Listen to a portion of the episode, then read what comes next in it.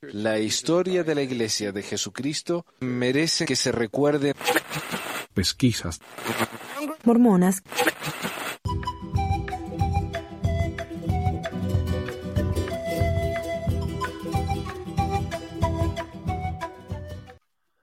Hola a todos.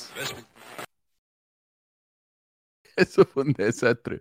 Hola a todos, bienvenidos al episodio 334 de Pesquisas Mormonas. Mi nombre es Manuel. Em, hoy quiero agradecer a, a Becky y a Checo por su ayuda con la grabación del templo. Resulta que la semana pasada dije que si alguien se animaba a grabarnos el templo, le pasábamos 100 dólares. Y alguien lo hizo. Nos grabó la ceremonia del templo, eh, más que nada el audio. Dice que va a volver para grabar el video esta vez, pero vamos a ver.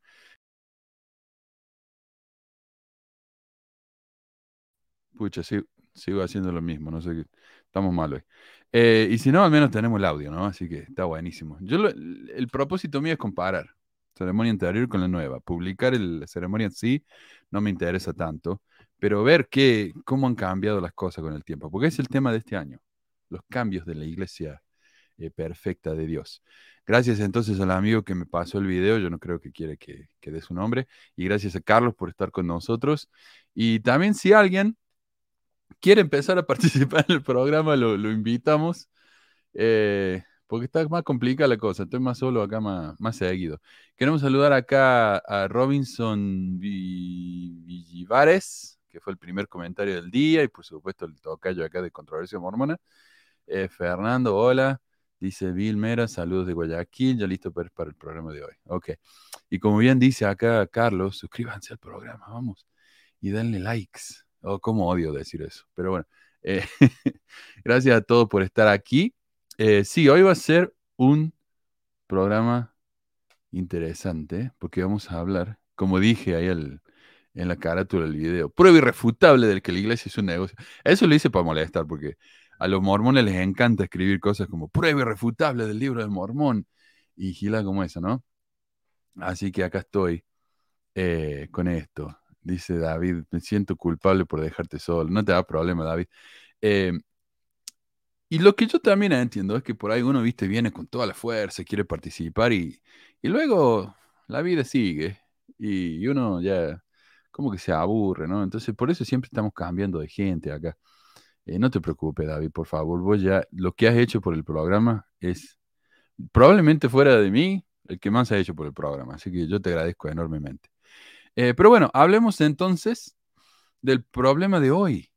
Resulta que, ay, estoy, quiero, me olvidé de agradecer a Carlos acá por estar con nosotros produciendo el video. Así que muchísimas gracias, Carlos. Eh, pero pasemos. Ah, ve acá dice Alejandrito, yo quisiera participar en el programa en vivo. Mándame un WhatsApp. Ahí está el número de WhatsApp ahí abajo y en la descripción del video. Eh, mándame un audio y vemos ahí si, si es vos como para el programa. Pero bueno, este es el problema que ha sufrido la iglesia. Ha sido multada por no presentar reportes de sus activos. Antes, antes de hablar de eso, quiero hablar de un tema más o menos histórico, lo que se llama el tema de preocúpate por tus propios asuntos. Esto es algo que he querido mencionar por un tiempo y me parece que es un buen momento para hacerlo. Según un ensayo público en el sitio de la BYU, en septiembre de 1844, perdón, William Smith regañó a una congregación de Nueva York por olvidar el credo mormón, un credo que observó y que consistía en una sola frase bien conocida, ocúpate de tus propios asuntos. Básicamente, no te meta, como diríamos allá en mi ciudad, no te meta. Eh, ¿O qué te importa? La frase usada por José Smith, Orson Pratt, Brigham Young y eventualmente se convirtió en un verdadero credo mormón. Una vez que los mormones se mudaron a Utah, continuaron usando la frase y fue usada en poemas y canciones. El presidente John Taylor mantuvo vivo el credo para aquellos que persistieron en investigar las intrigas y los rumores de las prácticas bárbaras del matrimonio en Utah, o sea, la poligamia. El presidente Taylor empuñó el credo, al mismo tiempo que animaba a los santos a cultivar un nuevo sentido de privacidad sobre la poligamia, a lo que llamó el secreto del Señor. Recientemente me llamaron como testigo, dice John Taylor, presidente de la iglesia. Recientemente me llamaron como testigo, me pidieron que revelara ciertas cosas. no los, los sabía, no lo sabía, perdón, em, porque no las podía revelar. Quizás algunas personas han venido, algunos de ustedes, con sus confidencias. Yo lo he vivido, o sea, gente viene y le cuenta sus secretos, pero no quiero ser un confidente. ¿Por qué? Porque si, me hicieran una confidencia y me llaman ante un tribunal, yo no podría, como hombre honorable, revelar sus confidencias, pero sí diría que yo era un transgresor de la ley. Por lo tanto, les digo que guarden sus propios secretos y recuerden lo que se llama el credo mormón. Métanse en sus propios asuntos. Entonces, claro, dice, si ustedes me cuentan su secreto y me llaman ante la ley, eh, yo como hombre, que yo digno que soy, no voy a andar contando sus secretos. Pero si no lo cuento, voy a estar en contra de la ley. Entonces, mejor no me digan nada. Yo no quiero saber nada. Así que ahí va la confesión, ¿no? La ayuda del líder. Métanse en su propio asunto. Ahí está. En el mismo año en que John Taylor dio este consejo, eh, dedicó el templo de Logan, en el que un adorno de vidrio pintado preservó el credo en una forma única para las generaciones futuras. Esto estaba en el templo de Logan, en una ventana de vidrio y decía, credo mormón, métete en tus asuntos, los santos observarán esto, todos los demás deberían hacerlo. y eso está en el Museo de la Iglesia, nunca lo vi, así que cuando vuelva voy a tener que sacar una foto o algo. Gracias, Jafet, por el, ¿qué es? Un super chat. La verdad que no entiendo muy bien esto. Pero gracias por tu donación, maestro, para el café, sí. Que, eh, muchísimas, muchísimas gracias. Eh, aparentemente este credo sigue vigente. ¿No? Métete en tu propio asunto, no te metas, ya que la iglesia continúa tratando de esconder cosas que no quiere que el resto conozca, incluyendo a muchos de sus miembros, que los miembros no sepan lo que estamos haciendo, ni siquiera los miembros. Y eso que, por ejemplo, esto del tema del dinero, ¿qué dijo el eh, presidente Hinckley en la televisión nacional? Dijo, cuando le preguntaron acerca del dinero en la iglesia, él dijo, esto es algo que solo los miembros de la iglesia tienen derecho a saber porque ellos son los que donan a la iglesia. Entonces ellos tienen el derecho a saber. Los, miembros no tienen el derecho a saber nada. Eh, nadie sabe nada. Lo único que saben es la primera presidencia y el obispado presidente. Ahora ya sabemos la estructura porque gracias a esto de la DSC eh, se ha revelado todo, la estructura económica de la iglesia. Eh, bueno, esta semana pasada nos dimos con que la SEC o SEC no sé cómo pronunciarla, ¿verdad? ¿Cuál sería la mejor? SEC. Pongámosle SEC, SEC.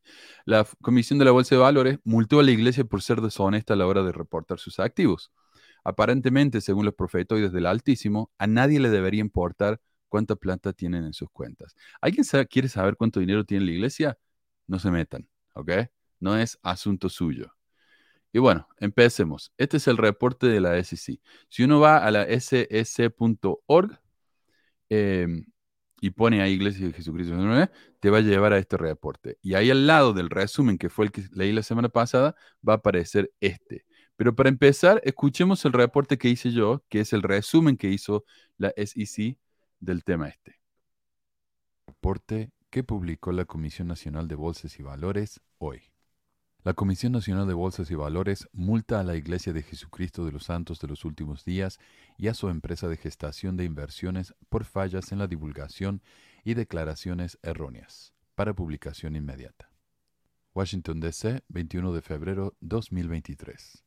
La Comisión de Bolsa y Valores anunció hoy cargos contra Ensign Peak Advisors Incorporated una entidad sin fines de lucro operada por la Iglesia de Jesucristo de los Santos de los Últimos Días para administrar las inversiones de la Iglesia, por no presentar formularios que habrían revelado las inversiones de la Iglesia y, en cambio, presenta formularios para compañías ficticias que ocultaban la cartera de la Iglesia y declaraban erróneamente el control de Ensign Peak sobre las decisiones de inversión de la Iglesia. La Comisión Nacional de Bolsa y Valores también anunció cargos contra la Iglesia por causar estas violaciones. Para resolver los cargos, Ensign Peak acordó pagar una multa de 4 millones de dólares y la Iglesia acordó pagar una multa de un millón.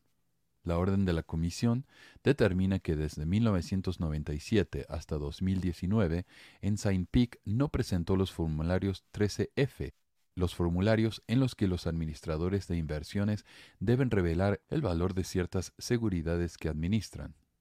Según la orden, a la iglesia le preocupaba que la divulgación de su cartera, que para 2018 creció aproximadamente a 32 mil millones de dólares, pudiera tener consecuencias negativas para ella.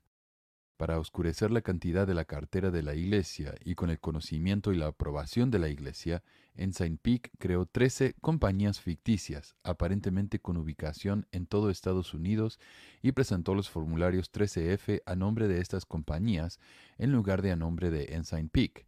La orden determina que Ensign Peak mantuvo la discreción de inversión sobre todos los valores relevantes que controlaba las empresas ficticias y que ordenó a los gerentes comerciales nominados, la mayoría de los cuales eran empleados de la Iglesia, para firmar los documentos de la comisión.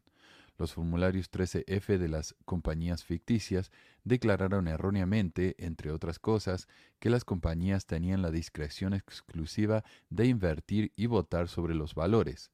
En realidad, según la orden de la Comisión de Valores, Ensign Peak retuvo el control sobre todas las decisiones de inversión y votación. Alegamos que el administrador de inversiones de la Iglesia Sud, con el conocimiento de la Iglesia, hizo todo lo posible para evitar revelar las inversiones de la Iglesia, privando a la Comisión y al público inversionista de información precisa del mercado, dijo Gurbir S. Grewal, director de la División de la Comisión de Valores de Cumplimiento. El requisito de presentar información oportuna y precisa en los formularios 13F se aplica a todos los administradores de inversiones institucionales, incluidas las organizaciones benéficas y sin fines de lucro. Ensign Peak acordó resolver la acusación de la Comisión de que violó la sección 13F de la Ley de Bolsa de Valores de 1934 y la regla 13F1 de la misma al no presentar los formularios 13F y por tergiversar información en esos formularios la Iglesia acordó resolver la acusación de la Comisión de que causó las violaciones de Ensign Peak a través de su conocimiento y aprobación del uso de las compañías ficticias por parte de Ensign Peak. Reporte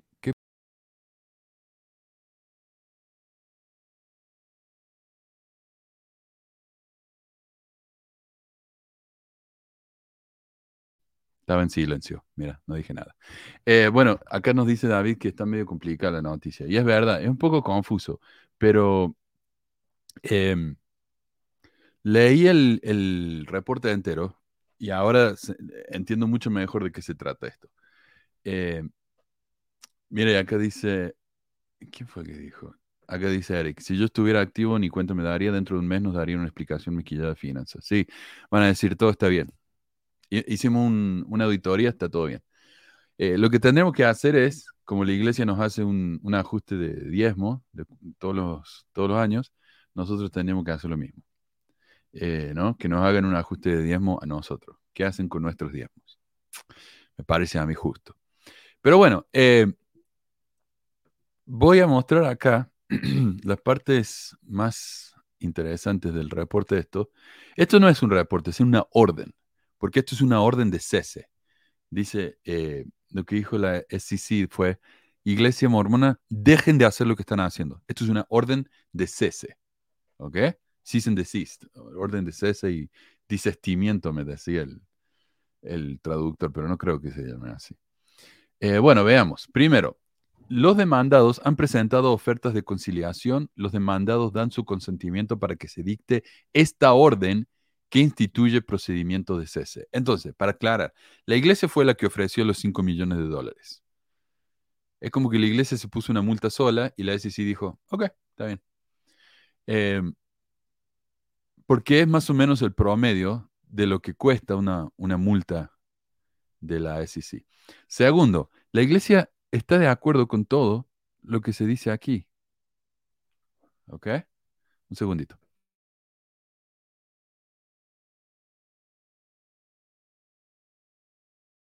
Perdón. Em, a ver. No es defraudación del fisco, sí, por supuesto. Eh, entonces, la iglesia está de acuerdo con, con este reporte, como para aclarar, ¿no? Después dice, desde 1997 hasta 2019, Ensign Peak Advisors Inc., o Ensign Peak, le vamos a decir la EPA, EPA, una entidad que administraba que administra los activos, incluidos los valores de inversión de la Iglesia de Jesucristo de los Santos de los últimos días, la Iglesia, no presentó a la comisión ciertos formularios requeridos, formularios 13F, que habría revelado el tamaño de la cartera las, eh, de acciones de la iglesia a la comisión y al público. En cambio, la iglesia y Ensign Peak crearon 13 sociedades de responsabilidad limitada con el único propósito de evitar la divulgación pública por parte de Ensign Peak de las tenencias de valores de renta variable de la iglesia. Ensign Peak en todo momento retuvo la discreción sobre las decisiones de inversión. La iglesia buscaba evitar la divulgación de la cantidad y la naturaleza de sus activos. Entonces, sí, hay 13, 13 compañías que son eh, sociedad limitada, ¿cómo se dice? SRA. Hay 13 SRA que creó la iglesia para esconder los activos de la EPA. Acá está la EPA. Eh, a esos activos que, enteros que tiene la EPA, la repartieron entre 13 compañías ficticias. Esas compañías no existen, solo en nombre. Entonces, eh, las, ah, la IPA no sabía cuánto dinero tenía en realidad la iglesia, porque habían escondido eso. Vamos a continuar. Ah, y, la, y, acá explica que la EPA, la Ensign Peak, era la que decidía las inversiones de esas empresas ficticias. Esas empresas ficticias no eran reales, entonces no tenían eh, acciones reales. Las únicas acciones son las de la Ensign Peak. No sé si se entiende eso. Eh, la Iglesia de Jesucristo de los Santos de los Últimos Días es una corporación única. El liderazgo superior de la Iglesia consiste en la primera presidencia y el obispo presidente de la Iglesia. Esos tres viejos arriba y los tres del obispado presidente son los únicos que saben eh, lo que tiene la cartera de la EPA. Son los únicos. Recordemos que hablamos la semana pasada y leímos de la noticia de que cuando el presidente Packer, el elder Packer, perdón, fue a pedir un reporte de lo que tenía la EPA, lo mandaron a Fray Churro. Le dijeron, usted no tiene derecho a saber esta información. Esta información solamente la sabe la primera presidencia, el quórum de los dos, de los, eh, eh, perdón, la presidencia, el obispado presidente. Nadie más. Ahora, ¿qué es una corporación única? Y lo busqué. Una corporación única es una entidad legal que consiste en una sola o única oficina incorporada ocupada por una sola, única persona física. La iglesia completa, la iglesia entera, es un nombre.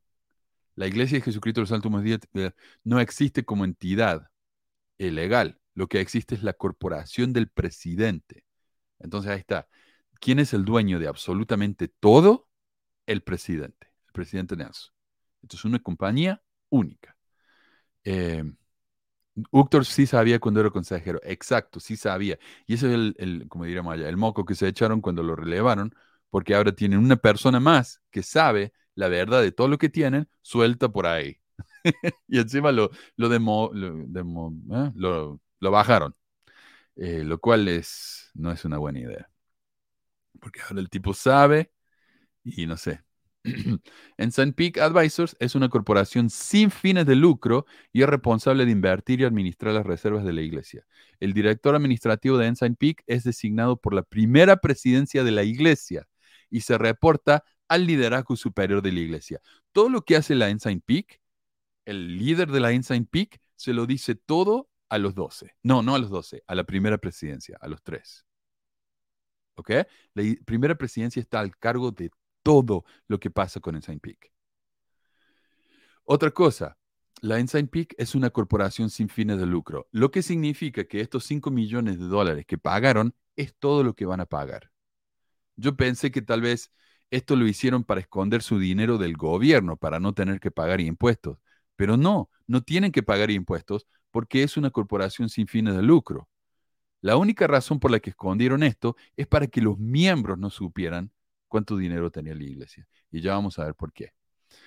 Ensign Peak no tiene accionistas ni miembros. La cartera de valores administrada por Ensign Peak consiste en lo que la iglesia llama fondos de reserva. Lo único que hace Ensign Peak es cuidar la cartera de la iglesia. No tiene clientes externos, como por ejemplo eh, Kirton McConkie, Kirkton McConkie, que es el, el edificio de abogados de la iglesia. Ellos sí tienen clientes de afuera. Tienen a la iglesia y tienen clientes de afuera. El Ensign Peak no, solamente a la iglesia. Eh, dice lo que la iglesia llama fondos de reserva o reservas con excedentes de diezmos. Entonces, para aclarar, el dinero que está en Ensign Peak sí viene de los diezmos.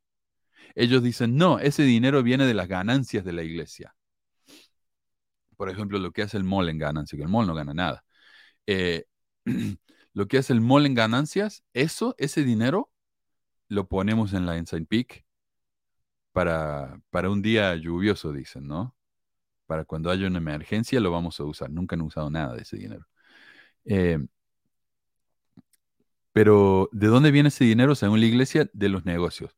Pero acá el reporte de la SEC que la iglesia aprobó dice que parte del dinero del Ensign Peak viene de los excedentes de diezmos. ¿Qué significa eso? Ponerle a la iglesia recibe 7 mil millones de dólares en diezmos y gasta 6. 6 millones en templos, en capillas, en, en obra misional, lo que sea, en libros de Mormón. Lo que sobra va a la Ensign Peak.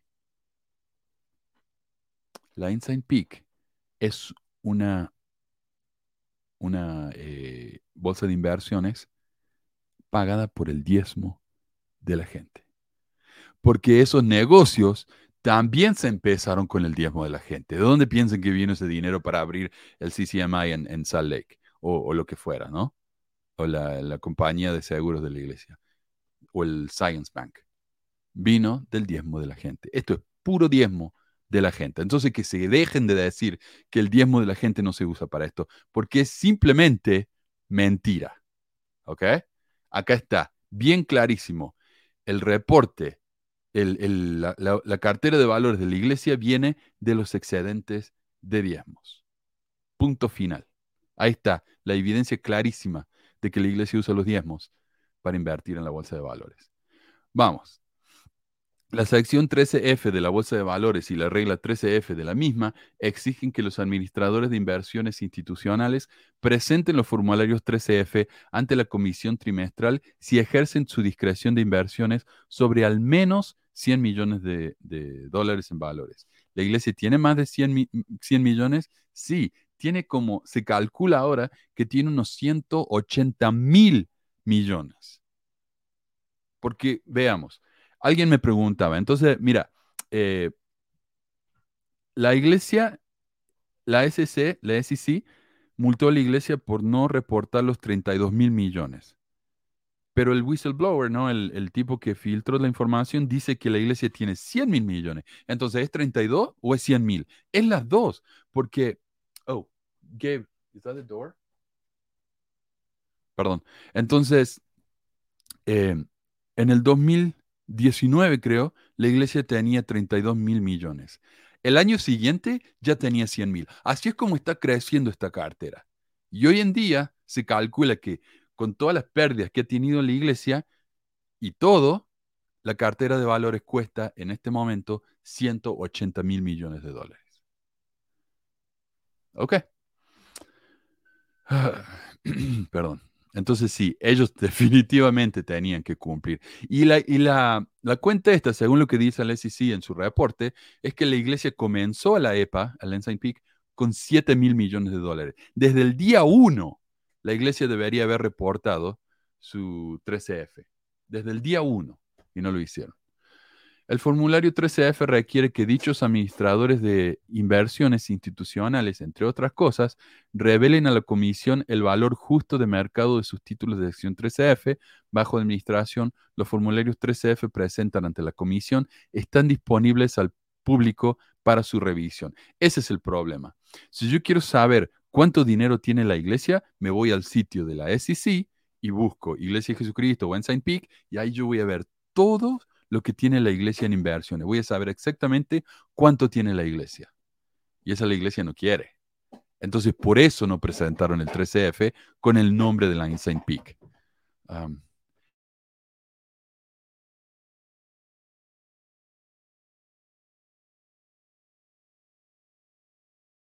perdón, mi hijo me está distrayendo acá. Em, jugando con el perro. Eh, ah, a ver, ¿de qué estamos hablando? Ah, entonces, lo que dice la regla de la SEC es que ellos tienen que reportar. Si la iglesia reportara entonces el 13F a nombre de Ensign Peak, yo y Pepito y cualquiera puede ir y saber exactamente cuánto dinero la iglesia tiene. Al menos en, ese, en esa cuenta. Por supuesto, la iglesia tiene mucho más dinero que eso. La iglesia no tiene absolutamente ningún interés en que nadie sepa cuánto dinero tiene. Ese es el problema. La porción de valores de la sección 13F en la cartera creció aproximadamente 37.8 millones ya para el 2020. A lo largo de su historia, a Ensign Peak se le exigió presentar los formularios 13F, como digo, desde el día 1. Por lo menos en 1998, la gerencia superior de Ensign Peak estaba al tanto del requisito de Ensign Peak de presentar los formularios 13F y comunicó este requisito al liderazgo principal de la iglesia. La misma SEC le dijo a la primera presidencia, ustedes tienen que presentar este formulario 13F, ¿ok? La iglesia sabía muy bien lo que tenían que hacer. El liderazgo superior de la iglesia aprobó la creación de la primera LLC, perdón, la SRL, la Sociedad de Responsabilidad Limitada, eh, en presentar los formularios 13F. Ensign Peak firmó un acuerdo de administración de inversiones, o NIMA, según sus siglas en inglés, con la LLC o SRA, y algunos de los empleados de Ensign Peak fueron asignados como administradores de inversiones para la SRA. Para aclarar, la iglesia dijo, oh, nosotros tenemos que decirle al público cuánto dinero tenemos. Bueno, no queremos. Entonces hagamos una cosa, creamos esta, esta eh, compañía ficticia, le pongamos un nombre muy genérico, por ejemplo, eh, Bolsa de Valores eh, Limitada, qué sé yo. Entonces, como presidente de esta compañía, vamos a poner a un empleado de la Ensign Peak. ¿Ok? Hey, Gustavo, ¿te molesta si te ponemos como director de esta compañía que no existe? Todo bien, listo, ahí está. Y la registraron, creo, en Delaware, donde la iglesia no tiene ni siquiera una oficina. Lo único que tenían era una casilla de correo por si alguien les mandaba eh, carta. La SEC, ¿no? Eh, entonces ahí es donde empieza el fraude este. Es el primer paso que realizaron. El 15 de marzo de 2005 la iglesia se dio cuenta de que el público podría vincular a esta primera eh, SRA con la iglesia, porque la SRL, porque la persona que firmaba los formularios 13F figuraba en un directorio público como empleado de la iglesia. Para abordar este problema, el 21 de marzo de 2005, el liderazgo superior de la iglesia aprobó la creación de una nueva entidad de informes con más cuidado para asegurar que ni la calle ni los medios pudieran conectar a la nueva entidad con Ensign Peak. Entonces dijeron, pucha, esta, esta empresa falsa que creamos para esconder, esconder nuestros activos no es lo suficientemente falsa. La hagamos más falsa todavía para que nadie sepa que somos nosotros. Eh, sácame el comentario este, así leo el resto. Gracias, Carlos. El primero de diciembre de 2005, Ensign Peak formó una segunda LLC, o SRL, como una corporación sin filas de lucro de Delaware. Ensign Peak luego presentó los formularios 13F a nombre de esta nueva SRL. Entonces, claro, bueno, mira, esta es la justificación de la iglesia. Nosotros presentamos, nosotros tenemos, qué sé yo, mil inversiones en la bolsa de valores, ¿ok? En vez de presentar que esas mil inversiones están hechas por Ensign Peak, dijimos que esas mil inversiones están hechas por esta empresa falsa, la empresa de Juanito, y nosotros fuimos honestos, mostramos cuáles son nuestras inversiones, solamente lo hicimos a nombre de esa empresa falsa. ¿Por qué? Porque no queremos que los miembros sepan cuánto dinero tenemos. Ok, listo.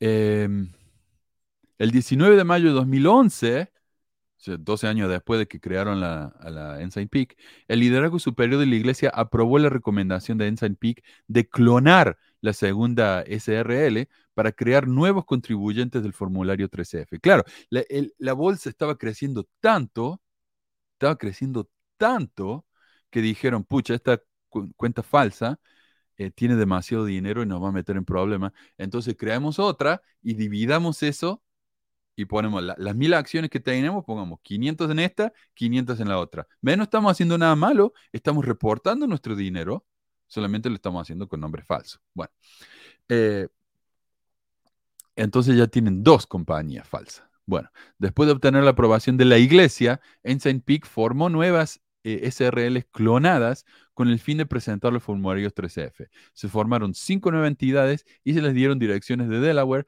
donde ninguna realizó negocios en Delaware. En realidad no se realizaron negocios en ninguna parte, porque ninguna de estas compañías era real. En 2015, Ensign Peak se dio cuenta de que una tercera persona parecía haber conectado las participaciones de varios eh, SRL con Ensign Peak. Ensign Peak llamó la atención de la iglesia sobre este tema. El liderazgo principal de la iglesia aprobó la recomendación de Ensign Peak de adaptar gradual y cuidadosamente la estructura corporativa de Ensign Peak para fortalecer la confidencia de la cartera. Entonces, de nuevo, eh, tenían seis, bueno, siete con la original, tienen siete compañías falsas, clonadas de la primera, eh, con los que presentaban estos, estas mil inversiones. Ya no es que dos empresas tienen 500 cada una, no. Ahora hay seis empresas en las que repartieron esas mil acciones. Pero seis no era suficiente porque estaba creciendo tanto, entonces crearon seis más. Ahora ya tienen 13. 13 compañías clonadas de esa primera compañía falsa, 12. Eh, entonces ahora la compañía puede repartir esos 32 mil millones entre 13 compañías. Lo está haciendo cada vez más difícil. ¿ah? Este es el moco que se echaron. Eh, alguien se dio cuenta de que algo raro estaba pasando porque todas estas compañías tenían nombres de empleados de la iglesia. Entonces dijeron, hey, ¿qué pasa acá? Me parece que esto está medio sospechoso. Y, en 2015, cuando dice Ensign Peak se dio cuenta que una tercera persona parecía haber conectado las participaciones, ese fue Ryan McKnight. Él publicó en Mormon Leaks que la iglesia tenía 32 mil millones de dólares. Esta es la primera vez que alguien escuchó que esto sucedía. Eh, entonces la iglesia entró en pánico y dijeron, ah, la flauta, creamos más. Eh, ya lo dije, ok. Seis más.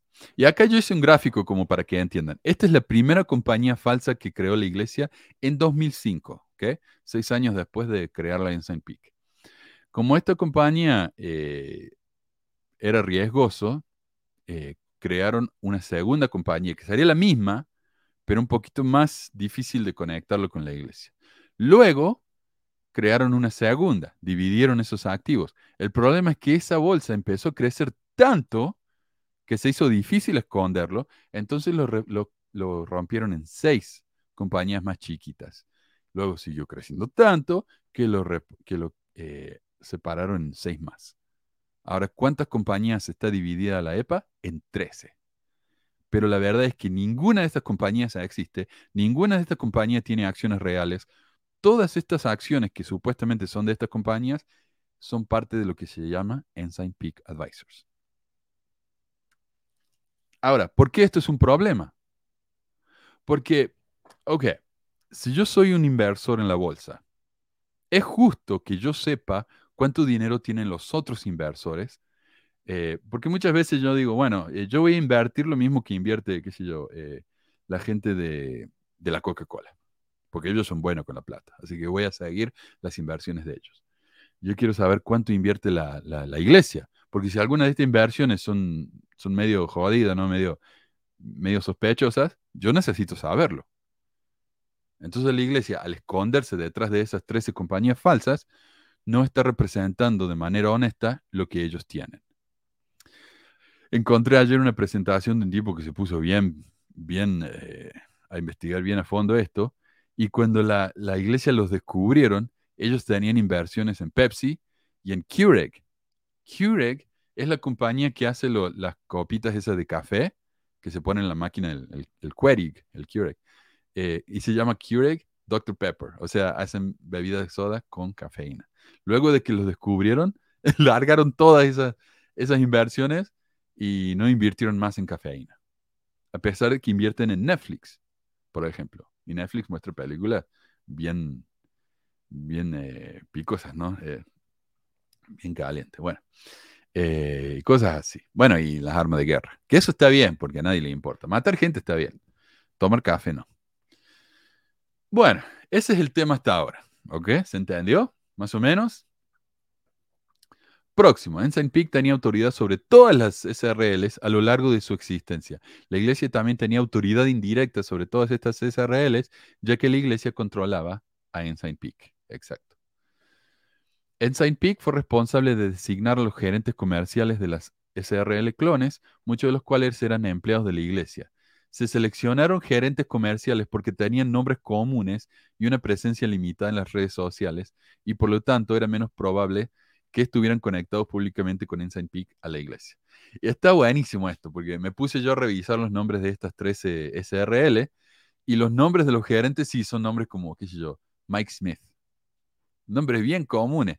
Antes, por ejemplo, si le ponen a uno, qué sé yo, eh, eh, pucha, se me. Randall Palacio. Tengo un Randall. Por ejemplo, a mí cuando me mandan mensajes de odio, ¿no? Eh, y los quiero buscar en Facebook, hay nombres que son imposibles. Si yo busco un Juan González, que hay 7000 Juan González en, en Facebook, entonces no lo voy a encontrar. Pero Muti, no sé qué, ese es fácil. Randall Palacio, ese es fácil. Entonces la iglesia dijo, pucha, larguemos a todos los Randall Palacio de las SRL y pongamos más eh, Juan González, para que nadie lo pueda encontrar. Bueno, ¿se entiende eso? Eh, muy, muy, bien hecho eso, ¿no? Eh, pongamos nombres genéricos para que nadie nos conecte con esta gente. Buenísimo. Mike Anderson, claro. En Utah solo hay 7000 Mike Anderson. Eh,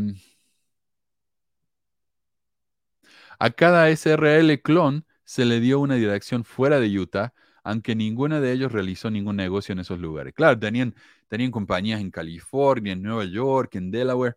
¿Para qué? Para no conectarlos con la iglesia. Si fueran todos de Utah, ahí se dan cuenta, ¿no? Que, bueno.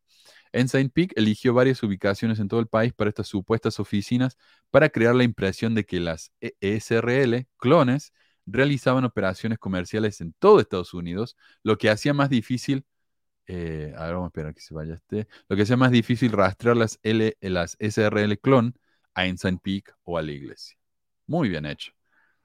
Cada formulario 3CF presentado a nombre de una SRL clon declaraba erróneamente que la SRL tenía discreción exclusiva de inversión para los valores enumerados que, no habían otros administradores para estos valores y que, y que la SRL clon tenía la discreción exclusiva de votos sobre estos valores. Eso es lo que se llama una mentira. Cuando ellos llenaron el formulario dijeron, bueno, la empresita de Juan está dirigida exclusivamente por Juan y por nadie más. Cuando es falso, Ensign Peak estaba administrando esa empresa. O sea, mintieron en sus reportes. Ahí tenemos otro problema. La iglesia mintió en sus reportes. Ensign Peak continuó administrando la cartera completa y en todo momento mantuvo la discreción de inversiones y votos. Cuando Ensign Peak obtuvo las firmas de los... Esta parte me, parece fascinante.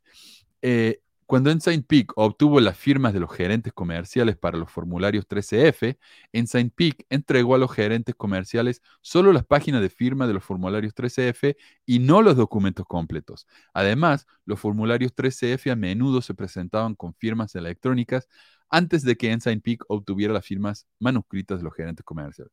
Entonces dice, che, Juan González, mira, acá necesito que firmes ese 13F de la empresa falsa que creamos en la que vos sos el jefe. Ah, ok, dame los documentos. Ok, y le dan nada más que la página del frente, que tiene la parte de la firma, y no le muestran el resto. Entonces el mismo gerente de esta empresa ni siquiera sabe lo que hace la empresa. Y lo que es más, muchas veces le falsificaban la firma, le ponían una firma electrónica antes de que la persona firmara el papel en sí. No sé, eso me parece a mí un poquito deshonesto. Cada formulario 13F también declaró erróneamente que el gerente comercial firmó el formulario 13F desde la dirección que figura en la página de la firma. De hecho, todos los gerentes comerciales estaban ubicados en Salt Lake City. Otra mentira, otra deshonestidad por parte de la iglesia.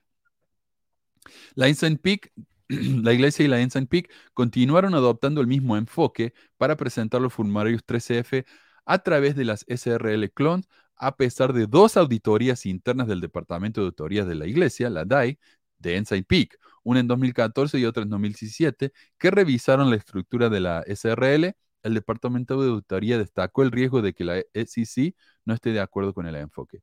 Y de hecho, la persona que filtró esta información de que la iglesia tenía 100 mil millones fue un gerente de, una, de, la Ensign Peak, no de una empresa falsa, de la Ensign Peak. Y él dijo, iglesia, lo que estamos haciendo acá no está bien. ¿Ok? Esto está, la iglesia sabía que lo que estaban haciendo estaba mal. Y lo hicieron de todos modos. En mayo de 2018, un sitio web, Mormon Leaks, publicó información de que varias entidades que parecían tener vínculos con la iglesia habían presentado formularios 13F que revelaban participantes participaciones de aproximadamente 32 mil millones. Claro, eh, lo que hizo acá el señor Ryan McKnight, juntó todos el- los activos de todas esas empresas y llegó a la conclusión de que la iglesia, por medio de estas empresas, tenía 32 mil millones de dólares, que era justamente lo que la iglesia tenía.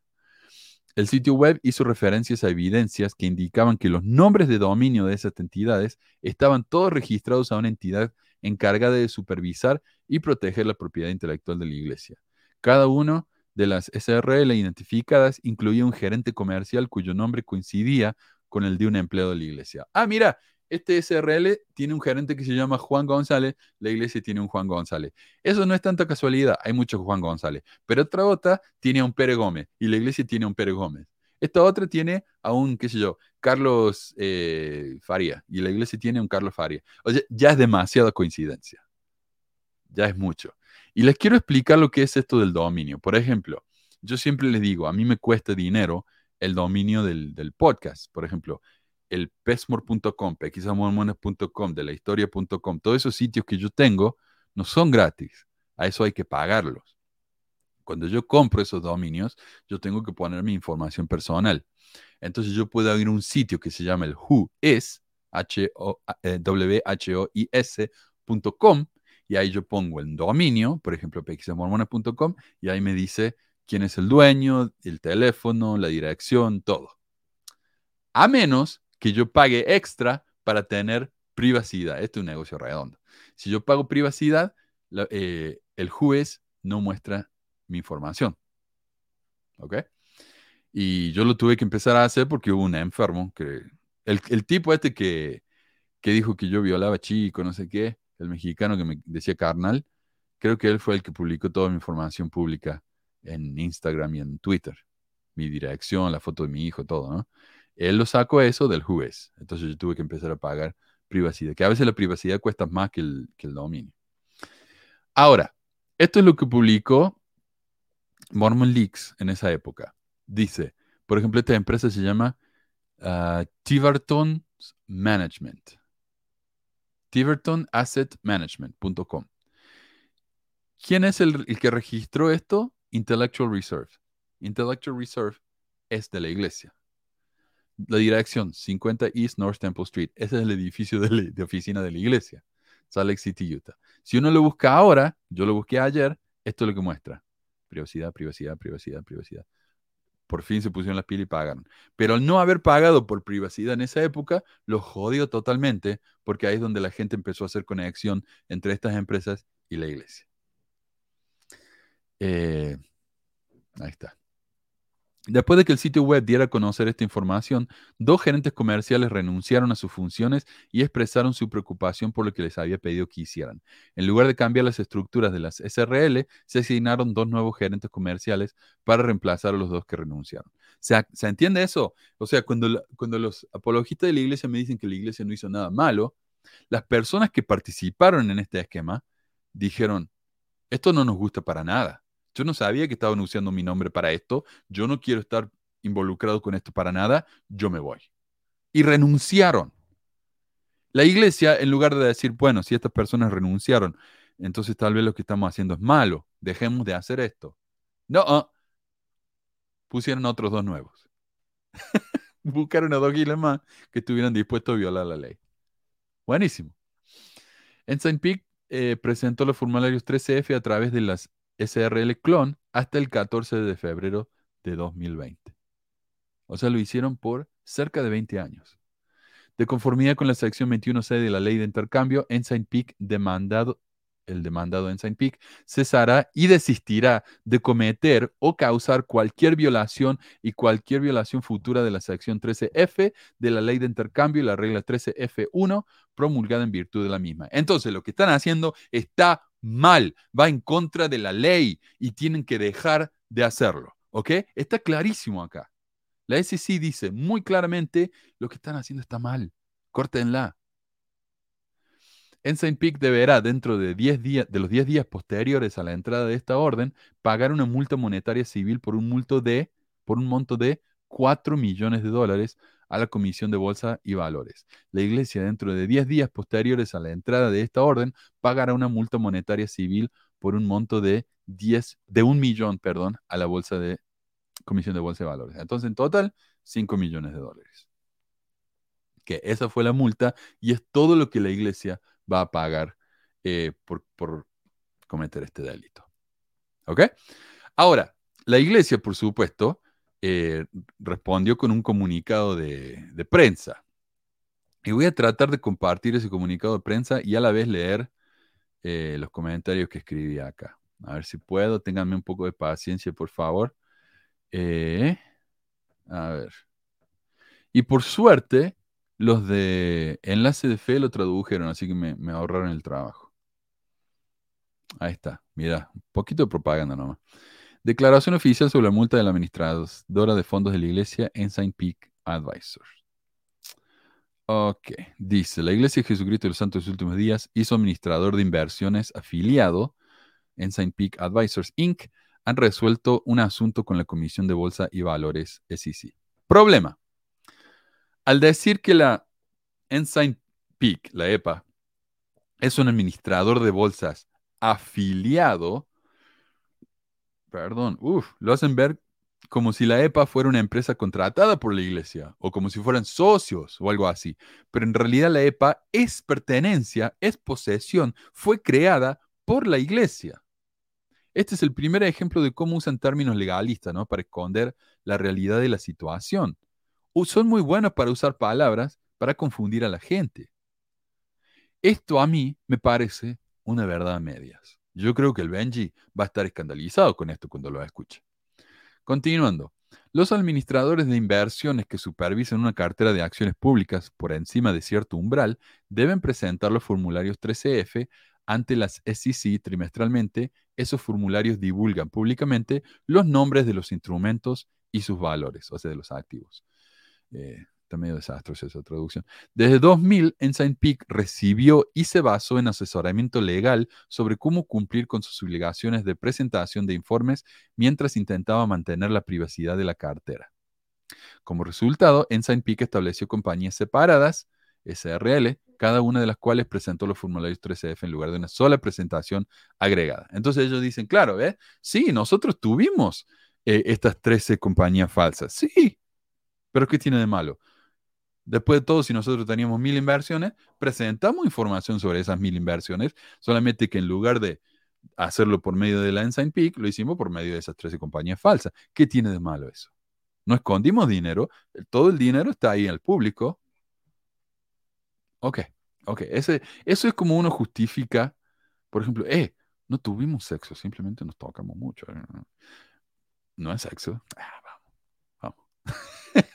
si yo le dijera eso a, mi obispo, no se lo tragaría. Pero por alguna razón me tengo que tragar esta explicación. Está bien. Em, pero mira cómo dice acá. Ensign Peak recibió y se basó en asesoramiento legal. O sea, no es culpa nuestra. A nosotros nos dijeron que teníamos que hacer esto. Nosotros no lo pensamos. Alguien, ¿quién lo dijo? Eh, alguien. Alguien. Eh, no sé. Alguien lo hizo. Bueno.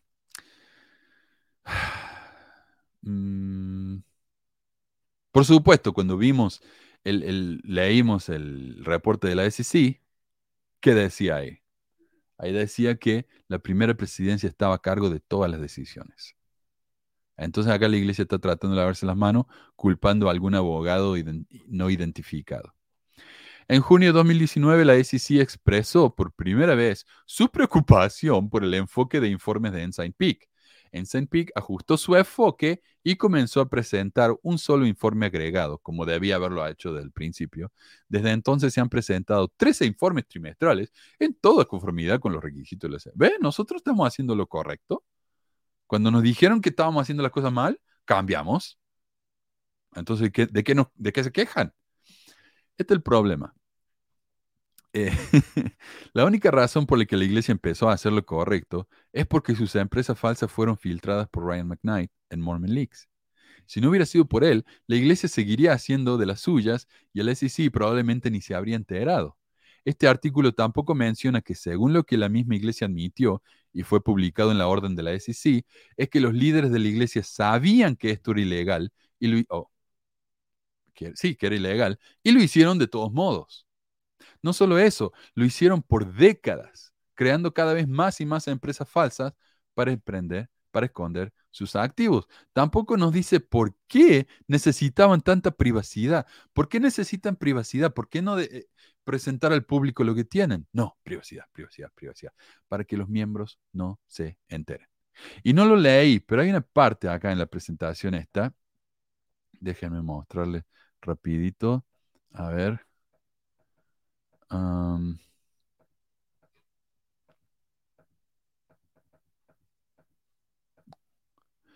La iglesia no estaba tratando de esconder sus activos del gobierno, sino de los miembros. ¿Por qué? Porque Roger Clark, director de Ensign Peak, dijo al Wall Street Journal que los líderes mormones querían mantener en secreto la reserva de 100 mil millones de la iglesia porque tenían miedo de que al ver la riqueza acumulada de la iglesia, algunos miembros dejarían de pagar el diezmo. Por eso escondieron esto. Ellos no estaban tratando de no pagar eh, impuestos porque no tenían que pagar impuestos. No estaban tratando de esconder sus acciones del gobierno, estaban tratando de esconderlo de los miembros. Ahora, yo no sé ustedes, pero yo como miembro fiel de la iglesia, si me hubiera enterado que la iglesia tenía 3 trillones de dólares en, en el banco, yo hubiera pagado mi diezmo de todas maneras, porque esto es un mandamiento.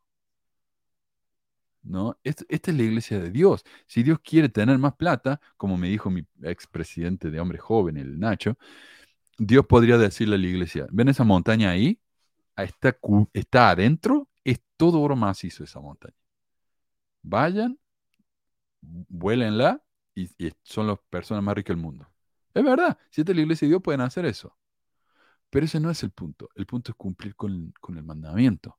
Entonces muchos miembros de la iglesia seguirían pagando el diezmo. Y ahora que saben lo que está pagando, van a seguir pagando el diezmo. Yo no creo que los miembros van a dejar porque esto es un mandamiento. Ahora sabemos, pues, hay evidencia clarísima de que el café no es malo para la salud. Pero ¿qué nos dice la iglesia? Bueno, no es por salud, es, un mandamiento. Yo no sé por qué Dios nos pidió que hagamos esto, nos pidió que hagamos esto, punto. Y los miembros, y los miembros lo hacen. A pesar de que tomar café no es malo, los miembros siguen no tomando café y punto. Entonces, obviamente que los miembros van a seguir pagando el diezmo, pero ellos como, están tan enfocados en la plata, piensan que el resto de la gente también está tan enfocada en la plata y no van a pagar más el tiempo. Esto revela más la, mentalidad de los, de los, líderes que la realidad de la situación de, de los miembros. Bueno, a ver, este acuerdo se relaciona con la forma en que se presentaron los formularios anteriormente. Recordamos, esta es la declaración de la Iglesia. Este acuerdo se relaciona con la forma en que se presentaron los formularios anteriormente. En Saint Peak y la Iglesia han cooperado con el gobierno durante un periodo de tiempo mientras buscábamos una solución. La solución es fácil, dejen de mentir. Afirmamos nuestro compromiso de cumplir con la ley. Lamentamos los errores cometidos y damos por cerrado este asunto. Fin, no se hable más. Carajo, pagamos los 5 millones, ¿por qué siguen hablando de esto? Lamentamos los errores cometido. ¿Qué significa eso? ¿Qué errores? Esto no es un error, es un acto delictivo hecho muy adrede. Además, ¿quién cometió esos errores? Al poner esto en voz pasiva, la iglesia está básicamente diciendo que alguien hizo algo mal, nos dieron malos consejos, hubo errores, no sabemos qué son esos errores, quién cometió esos errores, quién nos dio malos consejos. Esto es un intento tremendamente patético de desligarse del tema, de lavarse las manos cuando el reporte de la SEC dice claramente que la primera presidencia tuvo un papel activo en cometer este delito. Preguntas frecuentes. ¿Quién es Ensign Peak? ¿Es el administrador de inversión afiliado de la iglesia? No, señor. No es una, un administrador afiliado. Es un administrador de la iglesia. Posesión de la iglesia. De hecho, las oficinas del Ensign Peak están en las 50 Main Street en Salt Lake City. ¿Sabe qué es eso? El edificio de la iglesia, el edificio de oficinas de la iglesia. El Ensign Peak está adentro del edificio de la iglesia. Sabía, sabía la iglesia acerca de las prácticas de Ensign Peak descritas en la orden. Sabía, Esta es la respuesta, ¿sí o no? Nada más. ¿Qué dice la iglesia? El liderazgo superior de la Iglesia recibió y confió en el asesoramiento legal cuando probó el uso de empresas externas para realizar las presentaciones. En St. Peak manejó la mecánica del proceso de presentación. El liderazgo superior de la Iglesia nunca preparó ni presentó los informes específicos en cuestión. Un par de cosas.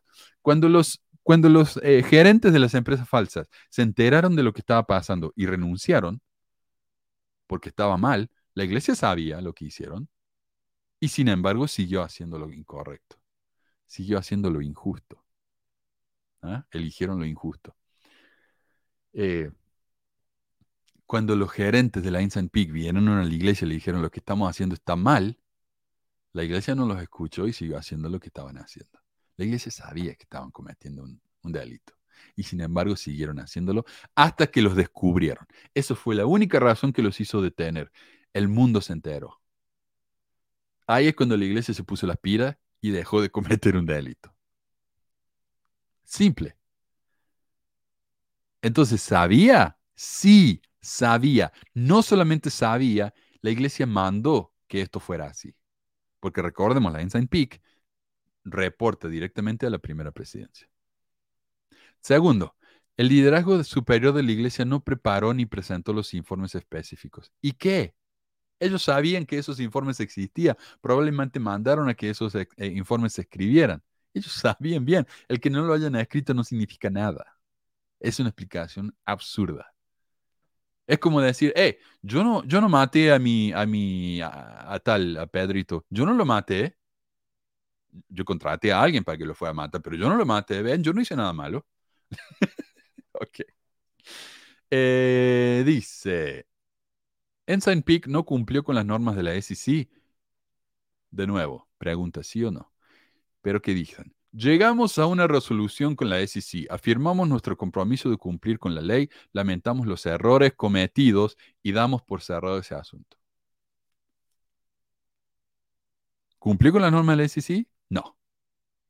Llegaron a una resolución justamente porque violaron la ley. Esa es la única razón. Entonces, de nuevo, Pueden responder directamente, por favor. Eh, ¿Y sabes qué estaba buscando sobre esto? Es, es un delito realmente no, no, no, llenar el formulario 13F, porque la única ley acá es, la ley dice, tienen que llenar un formulario 13F. ¿Ensign Peak llenó un formulario 13F? No. Las empresas falsas lo hicieron, la SEC, la, la Ensign Peak, no. Eso es un delito y lo, y lo busqué y encontré un sitio que se llama Lego Desk, que es un sitio legal, ¿no? De asesoramiento legal, y dice, las sanciones son severas ya que los formularios 13F se consideran informes muy importantes. La SEC puede imponer una sanción civil de hasta 100 mil dólares por cada infracción. 100 mil dólares. ¿Qué quiere decir que la iglesia haya tenido que pagar 5 millones? Una sanción civil. También aclaremos, hay dos tipos de delitos. Está un, delito civil o un delito criminal. Los dos son delitos. El criminal te puede llevar a la prisión y, todo eso. Un delito civil puede, puede llevarte a la cárcel, poner una semana en la cárcel o algo así. Y por lo general es una multa. 5 millones de dólares, comparado con los 100 mil dólares que cobran en general, es una enormidad. Eso significa que cometieron. Si 100 mil dólares es una sanción, al pagar 5 millones quiere decir que cometieron 500 eh, sanciones. No soy muy buena para la matemática. No, 50 sanciones. Cometieron 50 sanciones. Ok. La SEC también puede presentar cargos contra cualquier persona que viole deliberadamente las reglas que rigen la presentación 3F. La SEC también puede remitir el asunto al Departamento de Justicia para su enjuiciamiento penal. Esto puede llegar a ser un crimen. ¿sí? Entonces, los 5 millones que recibió la, iglesia en multa no es mucho, pero es más de lo que generalmente reciben las empresas que no presentan este formulario. Lo que me dice que esta multa no es la simple sanción civil de la que habla el artículo, sino algo mucho, mucho más serio. Dice, ¿de dónde provienen los 5 millones para satisfacer el acuerdo? Las utilidades de la inversión de la iglesia se utilizarán para pagar el acuerdo. ¿Y de dónde vienen esas utilidades de inversión? Del diezmo de la gente. Ya lo vimos, la iglesia aprobó el reporte, viene de los diezmos de la gente. ¿Ok? Eh, Ahora, quiero compartir una cosita más, que es un, un artículo publicado. Esta fue la declaración oficial de la iglesia. ¿Ok?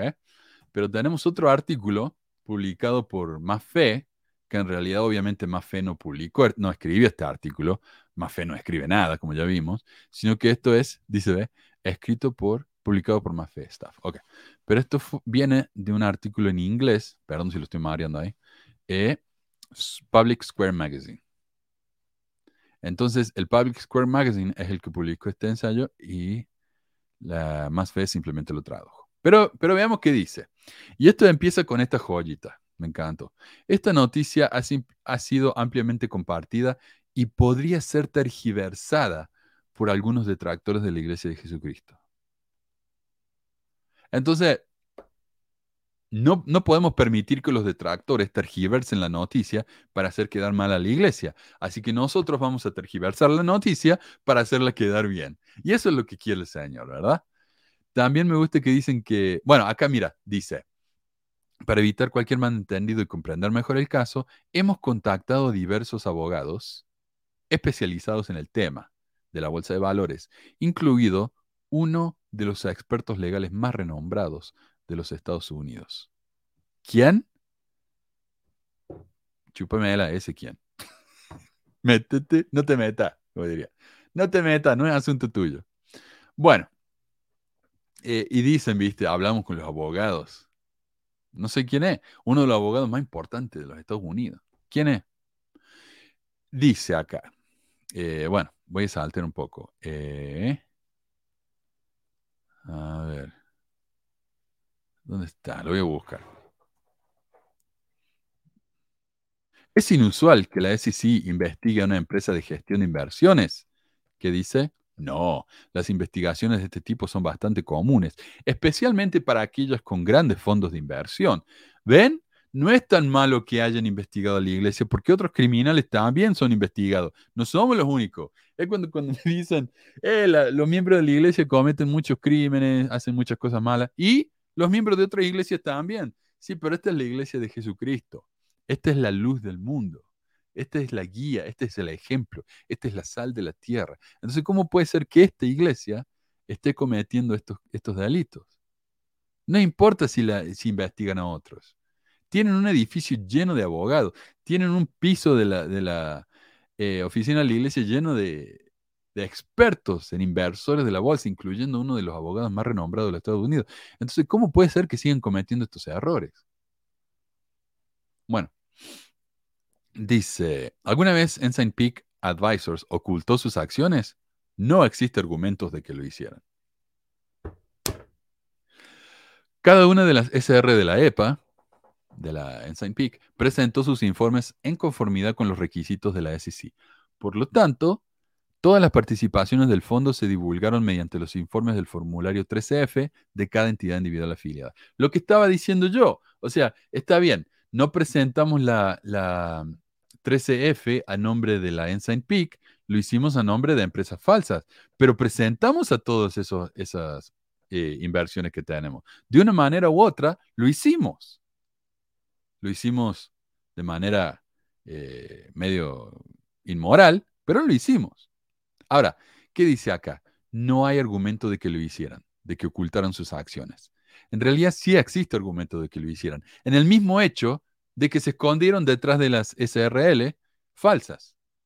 Esas compañías no eran reales, no tenían acciones activas, por lo que los reportes falsos fueron, los, reportes presentados fueron falsos, incluían direcciones falsas, incluían eh, lugares donde fueron firmados falsos, eso es deshonestidad, eso es presentar información falsa y ocultar la realidad.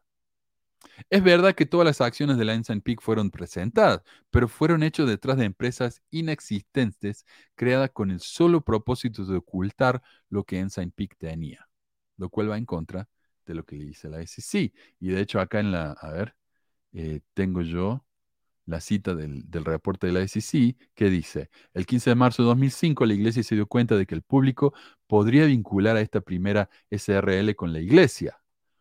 Porque la persona que firmaba los documentos C3CF figuraba en un directorio público como empleado de la iglesia.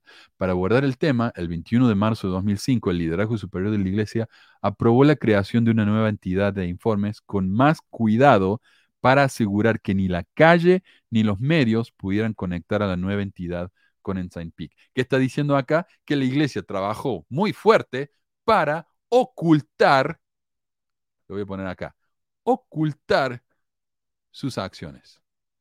Entonces, sí, Señor, sí lo hicieron.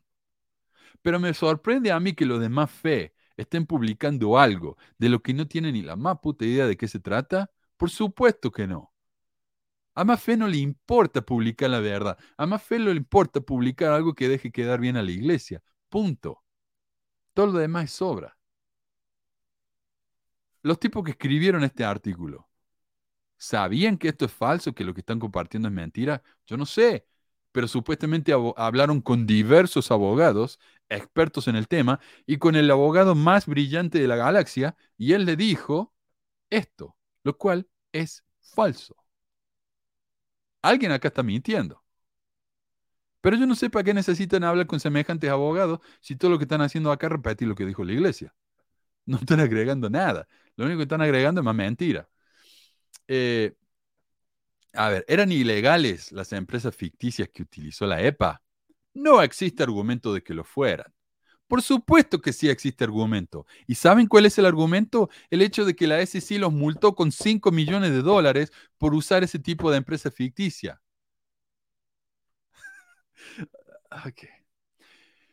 Estas empresas son las SRL que la EPA empleó para reestructurarse en el año 2000. Claro, se reestructuró. ¿Qué significa reestructurarse? Que yo digo, bueno, mira, eh, tenemos eh, mil empleados y tenemos cinco mil acciones. Vamos a reestructurarnos, vamos a crear cinco empresas. De los mil empleados vamos a mandar 200 a cada una de esas empresas y vamos a separar las inversiones entre esas cinco empresas. Ahora tenemos cinco empresas diferentes. Cada una de esas empresas es real, existe, tiene inversiones. La iglesia no hizo eso.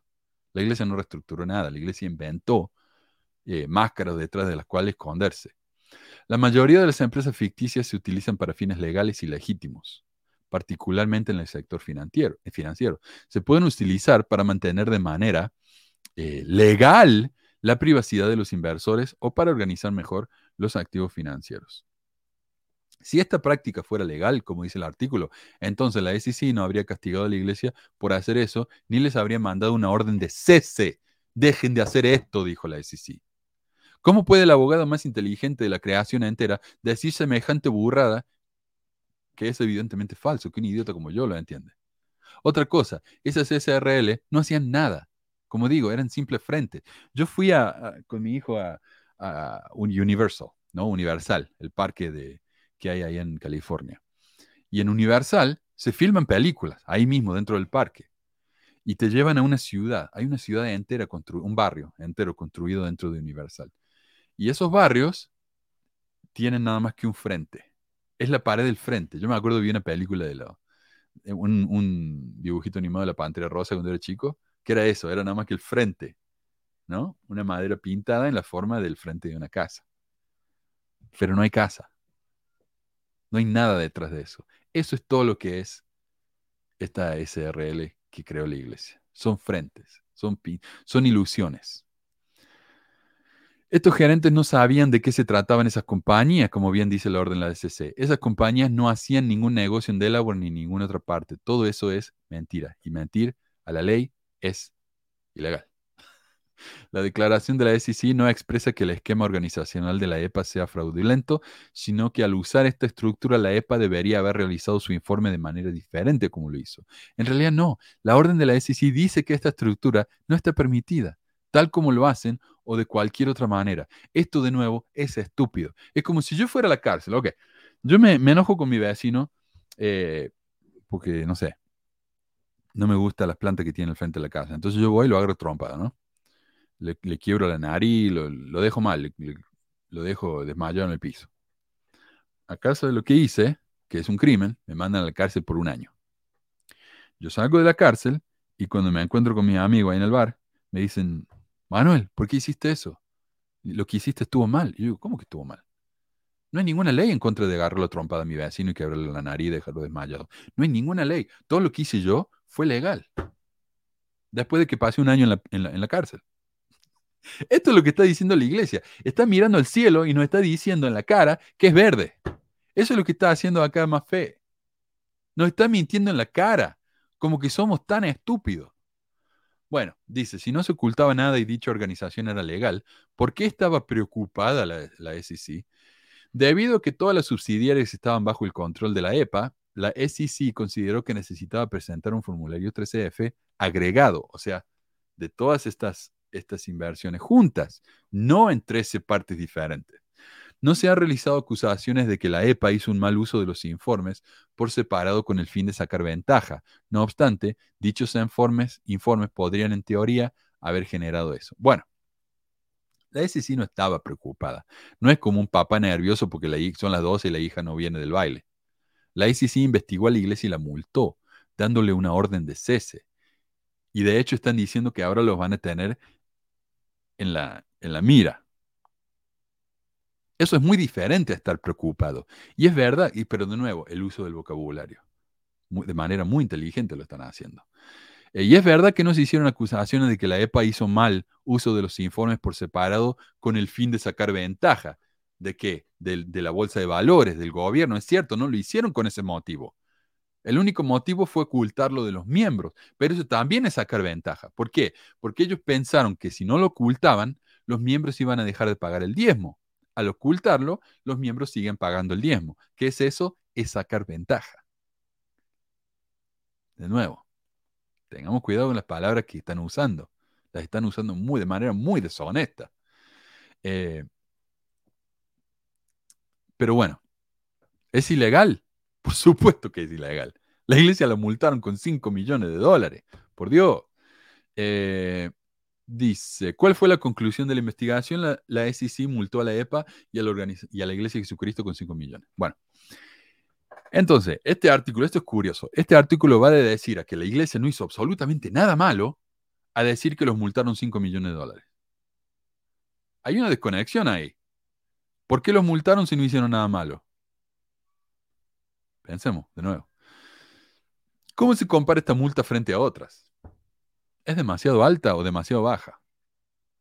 De nuevo, comparen, compárennos, con el, con el resto. Si el resto hace hace cosas malas, entonces ¿por qué se, escandalizan tanto de que nosotros también hacemos cosas malas? Simplemente estando, estamos haciendo lo que todo el mundo hace.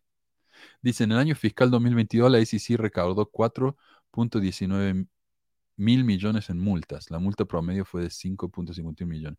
En realidad yo leí el, el reporte de la SEC y lo, lo que recaudaron, sí, fue 4.19 mil millones, pero también dice que la multa promedio fue de 5.5 millones. El, el, el, artículo este dice eso. ¿Ven? La multa promedio fue de 5.5 millones. Si yo divido 4.19 mil millones por 5.51, ¿qué me da? 9 millones. O sea, el promedio de multa sería de 9 millones. Es matemática básica. Yo digo, si yo fuera los de más fe y veo que la, están cobrando en promedio 9 millones en multas y a mí me cobraron 5, digo, ah, ven, no, no, está tan mal. Eh, estamos bien. El problema es que a alguien le habrán cobrado mil millones y eso hizo un desastre en, el promedio. Porque como sabemos, multan hasta 100 mil dólares por infracción.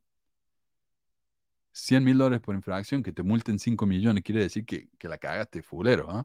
No importa si a los otros le cobran mal. Vos, particularmente, la cagaste fulero. Entonces, ¿qué importan estas comparaciones? Estas comparaciones son un espejismo, son para hacernos confundir.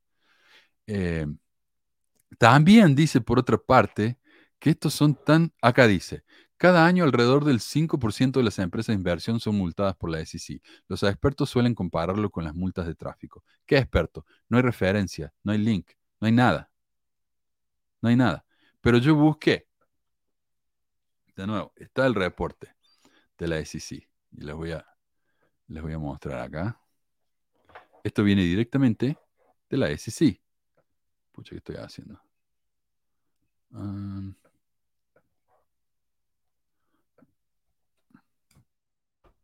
este reporte nos dice que efectivamente en 2022 recaudaron 4.19 mil millones en multas penales. Y también nos dice por ahí que cuántas acciones, por ahí lo vi, ah, eran como 700 multas o algo así.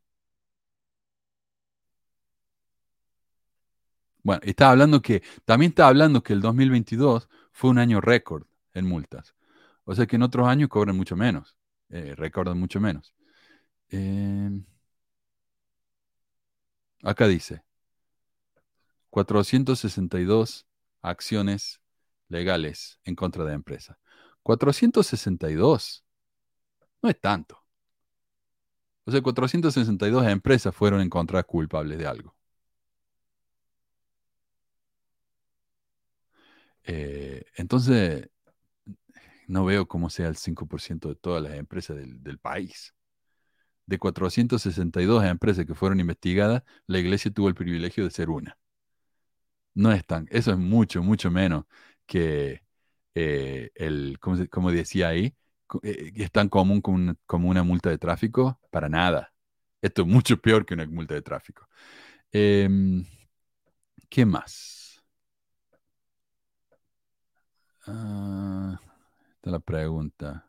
La evidencia sugiere que Ensign Peak Advisors violó deliberadamente los requisitos de divulgación de la SEC. ¿Es la EPA o la Iglesia de Jesucristo o ambas culpables de infringir la ley?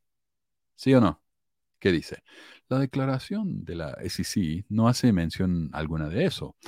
Eh, claro, no, usa la palabra ilegal, pero no hace falta. Les está dando una multa, lo que significa que rompieron la ley. Eh, no hace mención alguna sobre eso. En, última instancia, aquellas regulaciones no funcionan de esa manera. Como lo expresó el abogado. ¿Qué abogado? No sabemos.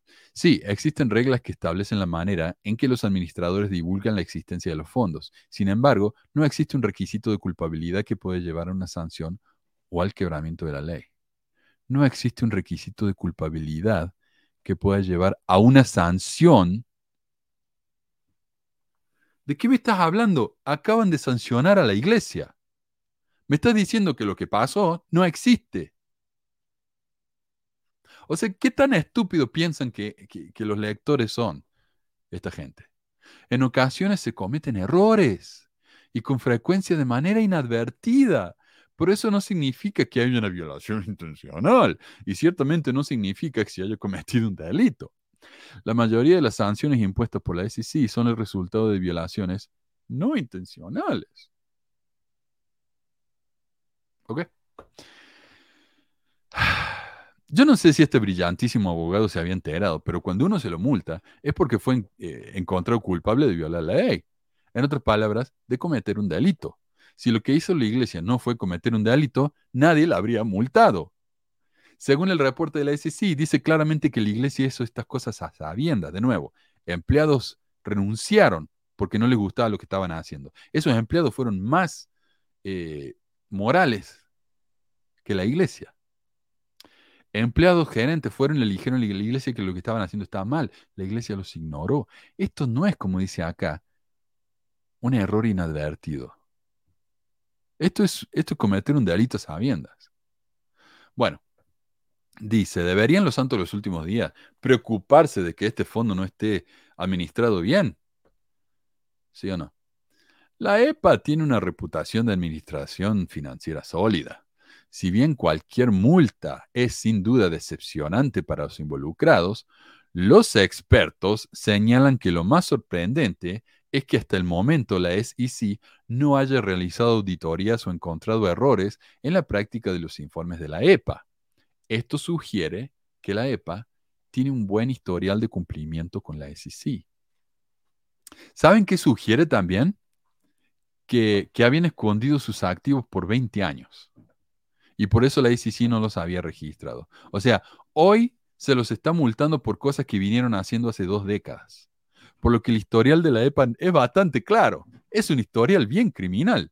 Además, el problema no es si los activos de la iglesia estén bien administrados, porque obviamente la EPA les, está proveyendo a la iglesia una fortuna, la, la Ensign Peak, que bien podría acabar con el hambre mundial 15 veces. sino que estaban haciendo actos ilegales. Nadie dijo que la EPA no estuviera administrando bien el dinero de la iglesia. Lo que están haciendo acá es crear un nombre de paja para responder una pregunta más fácil que nadie se está haciendo.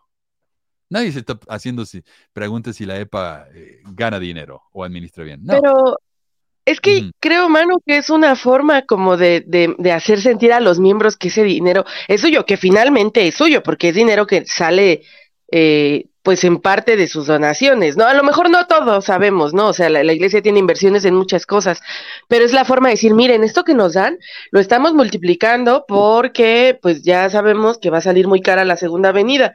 Entonces, este, ajá, o sea, siento que, que, es como una forma de decirle a los miembros, miren, eh, o sea, ustedes son parte de esto, eh, para que el juicio no venga tan fuerte, ¿no? O sea, para que no haya un juicio tan, tan feo. Sí, porque todos sabemos que cuando Jesucristo venga, va, eh, todo va a estar regido en dólares, sí. Es que a lo mejor nadie nos avisó que era un abogado carísimo, ¿no? Supone que él va a ser el abogado ante el Padre, pero a lo mejor Jesucristo cobra un montón este, como abogado, entonces igual y para eso es el dinero. Qué increíble. Ah, tiene un historial, un buen historial de cumplimiento. Cuando, cuando acá nos está diciendo claramente que por 20 años rompieron la ley, ¿qué historial está hablando? Pero sí, eso, eso es algo que muchos miembros eh, dijeron en cuanto se supo esto. ¿Cómo explicamos esto? Ah, viste bien, la iglesia administra muy bien su dinero. ¿Para qué? Como digo, 180 mil millones de dólares, con eso acabamos el hambre mundial por el resto del siglo. Es demasiado dinero. ¿Y qué están haciendo con eso? Nada. No están haciendo nada. No han tocado ese dinero más que dos veces. Una, para construir el mall. Y dos, para inyectar dinero a la agencia de seguro que estaba perdiendo dinero. Nada más. Ninguna de esas dos cosas tiene un propósito de obra de caridad. Así que, ve. Pero si lo que hacen para ellos mismos es caridad, o sea, si lo ven así, de alguna forma, yo, yo siento eso, que, que sienten que lo que hacen para la iglesia es una forma de, como ellos son una luz para el mundo, como ellos son la fuente de toda bondad y toda revelación y la fregada, siento que cualquier cosa que hacen sienten que están haciendo, o sea, que hacen que es solo para hacer crecer la, el poder económico de la iglesia, este, o social, eso, eso para ellos ya es hacer el bien. O sea, a ese grado de, de dormidos están. O no sé, dormidos es por decir una forma, por no decir pendejos. Otra excusa que escuché yo es que, mira, están, están eh, embelleciendo Salt Lake, y ahí es donde está la, la sede de la iglesia. ¿Y cómo, cómo eh, avanza eso la, la, misión de la iglesia. ¿Qué tiene que ver eso con la misión de la iglesia? La misión de la iglesia es embellecer su sede. No, no, no lo veo eso yo. Pero ellos, para ellos tiene sentido eso. Em, ¿Qué más? Ah, dice, dice acá, si este tipo de multas son tan comunes, ¿por qué ha habido tanta cobertura en los medios? Dice, bueno, estaríamos especulando, pero como profesionales, un medio de comunicación, vemos que esta historia tiene varios elementos que serían atractivos para los periodistas que no están relacionados con la gravedad o lo inusual del asunto. No es tan grave, no es tan grave el asunto, pero están haciendo un gran escándalo porque vende. Primero que nada, estuve revisando quiénes son los escritores de ese blog y ninguno de ellos es un escritor profesional. Así que me da mucha gracia. Uno es doctor, uno es maestro y uno es psicólogo. Así que nada que ver. Pero bueno, dice, la Iglesia de Jesucristo sigue siendo un tema de curiosidad para muchas personas y como resultado, los artículos que pueden hacer referencia a la Iglesia en sus titulares generan más tráfico. ¿eh? Lo hacen nada más que por clickbait. No es que nosotros hayamos hecho algo malo. No hicimos nada malo. Es que la gente nos usa como, como eh, vehículo para ganar más, más tráfico. Debido a la posición de la iglesia. Porque pobrecitos de nosotros. Claro, no, nunca es nuestra culpa, es la culpa de los demás. Debido a la posición de la iglesia sobre cuestiones morales, pueden usar como un medio para generar debates, lo que puede motivar tanto a los periodistas como a los lectores.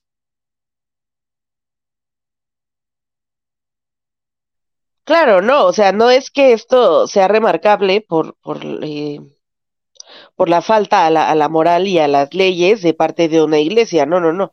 Es porque a los lectores les da morbo.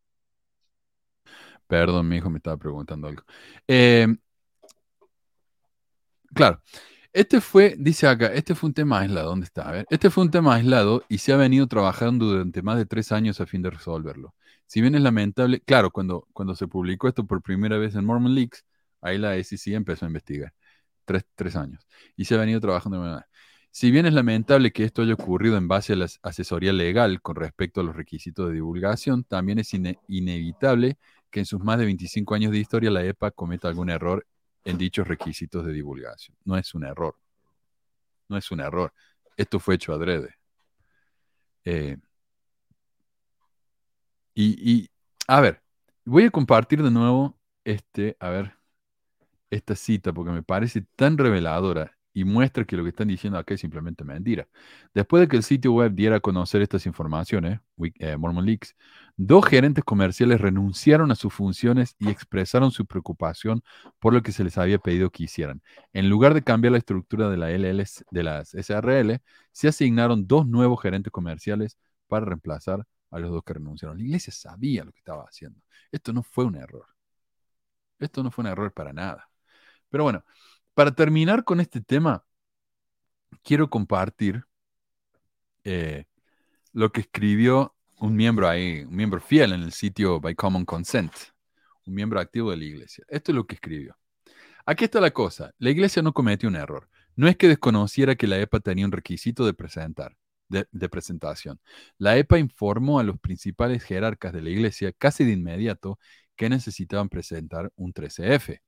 Pero en lugar de cumplir con la ley, los principales líderes de la iglesia decidieron ofuscar, estirar la ley hasta, o en mi humilde opinión, más allá del punto de ruptura. No es que se hayan cometido errores, es que la iglesia tomó medidas deliberadas para hacerlo injusto. Así que aquí está la cosa. La iglesia puede considerar el asunto cerrado, pero no lo está. Esto representa una verdadera traición a los millones de miembros de la iglesia que han trabajado arduamente para cumplir con sus normas ser honestos incluso cuando es difícil, obedecer la ley incluso cuando es inconveniente. Representa una revelación profundamente decepcionante para los millones de santos que han mirado a la iglesia como un modelo de cómo actuar y vivir. Y decir, este asunto está cerrado, no aborda esa traición, esa decepción, esa hipocresía. Para avanzar, la iglesia necesita reparar su error. No a la SEC, ya lo he hecho, sino a sus miembros. Necesita explicar qué salió mal, por qué salió mal, cómo se asegurará de que no volverá a salir mal. Los miembros han creído que la iglesia representa un modelo para sus vidas durante mucho tiempo. E incluso a raíz de esta noticia, la iglesia puede hacer eso, puede modelar cómo arrepentirse y volverse de errores graves. Ahora, estuve buscando yo los pasos del arrepentimiento. Todos sabemos los pasos del arrepentimiento, pero en el manual de la iglesia encontré esto. Uno, sentir pesar. La iglesia sintió pesar. Acá en ningún momento nos está diciendo que sintió pesar. Simplemente dice, bueno, se cometieron errores porque nos dieron mal consejo. Eso no es mostrar pesar. Es como un niño diciendo, ay, alguien me dijo que lo hiciera así. A ver, de nuevo, la iglesia, los gerentes, los, los empleados, todos sabían que lo que estaban haciendo era mal. La iglesia lo sabía. Pero no hay pesar, no hay error, no, hay reconocimiento de lo que hicieron. Eh, ¿A quién tenemos acá? A ver. Soraya nos mandó un super sticker. ¿Puedes ponerlo ahí, por favor, Carlos? Muchísimas gracias, Soraya. Gracias. Eh, pedir perdón. La iglesia pide perdón. Según Aux, la iglesia no pide perdón. Porque la, las escrituras no dicen que las iglesias deben pedir perdón. Tercero, reparar la falta. Sí, pagaron la multa, pero ¿repararon la falta con, sus miembros? No. No repararon nada porque ni siquiera están reconociendo que hicieron algo malo. Cuatro, no repetir el error cometido. Bueno, ahora no lo van a volver a hacer porque están en, la, mira de la, de la SEC. Así que van a tener que cumplir con esa parte, pero eso no es arrepentimiento. Eso no es arrepentimiento. Eh, obligar a alguien a hacer lo correcto no es arrepentimiento. Así que ese es el caso. Espero que haya quedado un poco más claro. Adelante. Y que no es raro en la historia. No se te escucha, Meli. No se te escucha, perdón. Eh, espero que haya quedado claro entonces, ¿cómo es que la iglesia violó sus, violó la ley? Eh, no es una cuestión de esconder dinero del gobierno para no pagar impuestos, porque ni siquiera tenían que pagar impuestos.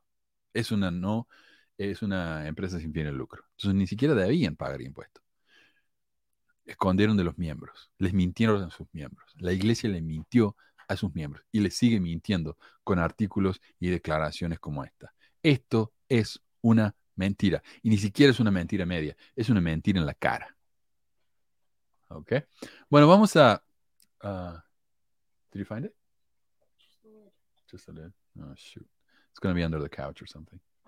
Perdón, mi hijo me sigue hablando como que no estoy acá haciendo esto. No entiende, pobre. Eh, denme un segundito. Denme un segundito.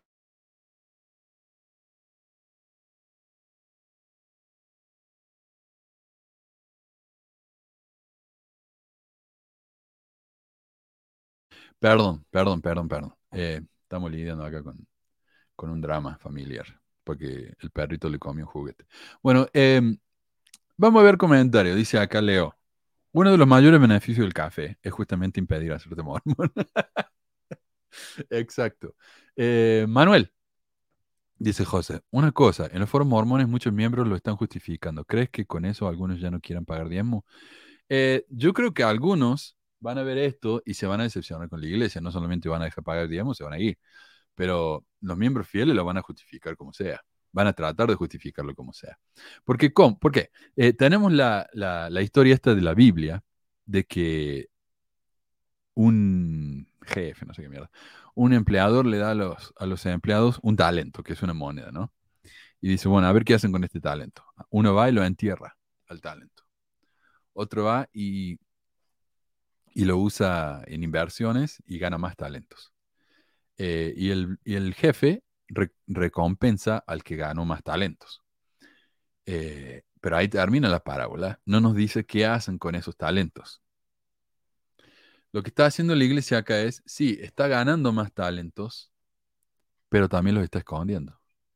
Esos talentos no están siendo usados para nada, están escondidos en la tierra, literalmente. Entonces, es como que acá están rompiendo la misma escritura que, están usando para justificar esto. Me parece a mí. Em, muchísimas gracias, Ana. Mira, acá nos manda un super sticker. Muchísimas, muchísimas gracias, Ana López. Em, dice Eduardo, por favor, puedes mandar el link a este documento. Me encantaría tenerlo para poder evidenciar a los eh, incrédulos. A ver. Um, cc.gov Ok, acá te lo mando. Simplemente puse en Google SEC y puse LDS Church y me salió eso. Primer resultado. Eh, ponelo ahí, Carlito, eh, para que lo vea la gente cuando tenga un segundo. Eh, me dice Soran, ¿cuándo fue el día 1? No entiendo a qué se refiere. una pregunta, ¿tuvieron baja de miembros en Argentina? Y no se sabe. No se sabe porque el único reporte de miembros que tenemos es de la iglesia y la iglesia nunca nos va a decir la verdad en ese respecto. Nunca. Eh, muchísimas gracias, Beca. Tenemos acá otro super sticker. Mira, ¿cuántos sacerdotes de Lemuel tenemos hoy? Eh, cuando tenga un segundito, Carlos, ¿me puedes eh, ponerle estrellas a, todos esos, a todas esas donaciones? Si lo mencionamos al final, te lo agradecería. Sí, ahí está. Ese es el, link. Y por supuesto, lo vamos a poner el link de la, en, la, en el sitio web pesmore.com, pesquisamormones.com, ahí está. Ahí va a estar todos los links y todas las referencias. Em, sí, no, no sabemos si baja de miembro. La iglesia nunca nos va a decir eh, la realidad en ese sentido. Una pregunta, Manuel, ¿los presidentes de misión cobran también? Sí, sí, sí. Cobran para, lo llaman ellos, ¿cómo se haría? No es un sueldo, es, le ponen otro nombre, ¿no? Pero es un sueldo. y los presidentes de misión tienen casa gratis, tienen sirvienta, tienen autos, tienen eh, la universidad de los hijos pagados, ¿no? La pasan muy bien. No invierten en armas, por supuesto, por supuesto. Está bien no invertir en café, pero en armas está todo bien. Eh, ups, se me fue de eso Dice Luis, recuerden que la iglesia es perfecta, los líderes mercaderes no. Martín dice, ¿y dónde sacarán los 5 millones de multa que deberán pagar de los excesos de los diezmos? Obviamente, obviamente. Pucha, qué lástima que, se le cortó el audio a, a Meli. Meli, si puedes después volver eh, para compartir algunos mensajes, estaría lindísimo. Eh, dice Mike, mi familia cuando se enteró de ello, defendieron a la iglesia con eso de que decían que la empresa no era de la iglesia o que alguien allí cometió errores. Mira, el reporte de la SEC, el reporte de la SEC fue aprobado por la iglesia. No inventaron nada, está todo aprobado por la iglesia. Así que la iglesia reconoció que ellos tuvieron su parte en todo esto. No lo dicen en su, en su página web. En su página web tratan de arreglarlo, pero lo hicieron. Y si los líderes de la iglesia fueron mal asesorados, dice Rolando, ¿dónde está la revelación? Ah, ahí está. Exacto. ¿Por qué los líderes no podían decir, no, mira, nos están diciendo algo mal que nos va a llevar a una tremenda vergüenza pública? Así que mejor no lo hagamos. No, no, no. No hay revelación. Dice Kevin, ¿mencionarán algo en el informe del obispado presidente en la conferencia general que viene? Yo creo que van a hacerlo como cuando, cuando pasó el tema este de que la iglesia estaba ocultando a violadores, que la iglesia lo mencionó muy indirectamente. Yo creo que van a hacer lo mismo. Lo van a mencionar muy indirectamente y vamos a tener que conectar los puntos, ¿no? No, no van a hablar directamente de eso. Dudo, dudo. Tal vez den alguna declaración, va a ser una declaración estúpida como la que dieron, pero lo dudo mucho. Firomac dice, ahora, ¿quién cree que esto será la punta de una gran madeja que se descubrirá de una manera y otra? Ojalá. Ojalá. Mira, ¿sabes qué? A mí me dicen, esta multa de 5 millones no fue tanto. En realidad sí fue mucho. Fue mucho porque, como vimos, la multa inicial solamente cobran hasta 100 mil dólares por infracción. El que le hayan cobrado 5 millones es muchísimo. Segundo, esto fue un ojo negro para la iglesia, un ojo morado. Eh, al menos en la prensa, en el, público, esto, esto ha hecho quedar pésimo a la iglesia. Así que va a estar duro que, ahora la iglesia va a ser conocida por la poligamia, por, las, por los abusos y por, eh, por esconder dinero. Y también cuánto dan caridad, dice Carlos, por supuesto. No es nada en caridad. Ahora dicen que dan mil millones al, año, pero imagínate, vos tenés 180 mil millones y mira cómo creció. Creció en un par de años, creció de 32 millones a 100 mil millones. La cantidad, el nivel de crecimiento de esa cuenta es impresionante. Ahora dan, donan un millón de dólares, no, un mil millones de dólares al año. ¡Wow! Es mucho, es mucho, pero para ellos no es nada. No es nada. Entonces, eh, que... ok, ok. En serio, yo escuché por ahí que creo que con, no sé, con 15 mil millones de dólares se acaba el hambre mundial. 15 mil millones. La iglesia literalmente podría hoy en día acabar con el hambre mundial. Y no me digan que es mejor enseñar a pescar que dar un pescado, porque Jesús dio pescado. Jesús no enseñó pesca, Jesús dio pescado. Entonces, por, por favor. Eh, Diego dice, ¿puede venir un juicio penal contra la primera presidencia? ¿Quiénes siguen vivos? La verdad que no sé, no sé. El, tipo este que hizo la, filtración, él está, eh, mandó una carta a la IRS, que sería la que se encarga de los impuestos, y dijo que la Ensign Peak debe, se le debe quitar su excepción de impuestos. Así que probablemente, no, no probablemente, posiblemente lo sigan investigando. Pero lo más probable es que no. Porque como ya vimos, los encargados en el Senado de hacer este tipo de investigación, hay mormones ahí. Así que difícilmente se haga esto. Y es una iglesia. al, Senado no le gusta meterse con las iglesias. Em, dice Firumac, habría que investigar de quiénes provienen esos dichos, porque seguramente sea quienes curran de los dineros de la corporación. No estoy muy seguro que se refiere, pero a ver, dice Marc Antoine.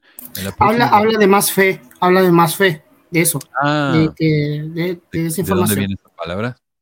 Claro, ¿Quién, ¿quién es el abogado, el abogado más inteligente de la galaxia? No dice quién es, simplemente dice, este es el mejor abogado que hay. Yo voy a empezar a hacer eso. Cuando presente el reporte de acá voy a decir, ¿sabes que hablé con el, el historiador más grande del mundo? Y él me dijo, tal. Si ellos lo hacen, yo también puedo. Eh, dice Marc Antoine, la próxima conferencia hablará de los diezmos para recuperar el cuádruple al cuádruple la multa y luego de los ataques de Satanás por medio de las multas. Hablarán de los diezmos, claro.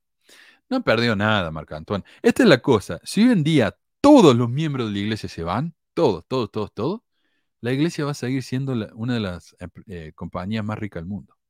Y va a seguir creciendo, porque con los intereses solo que gana en esas inversiones, eh, la iglesia va a seguir siendo más y más y más y más rica. No va a perder nada.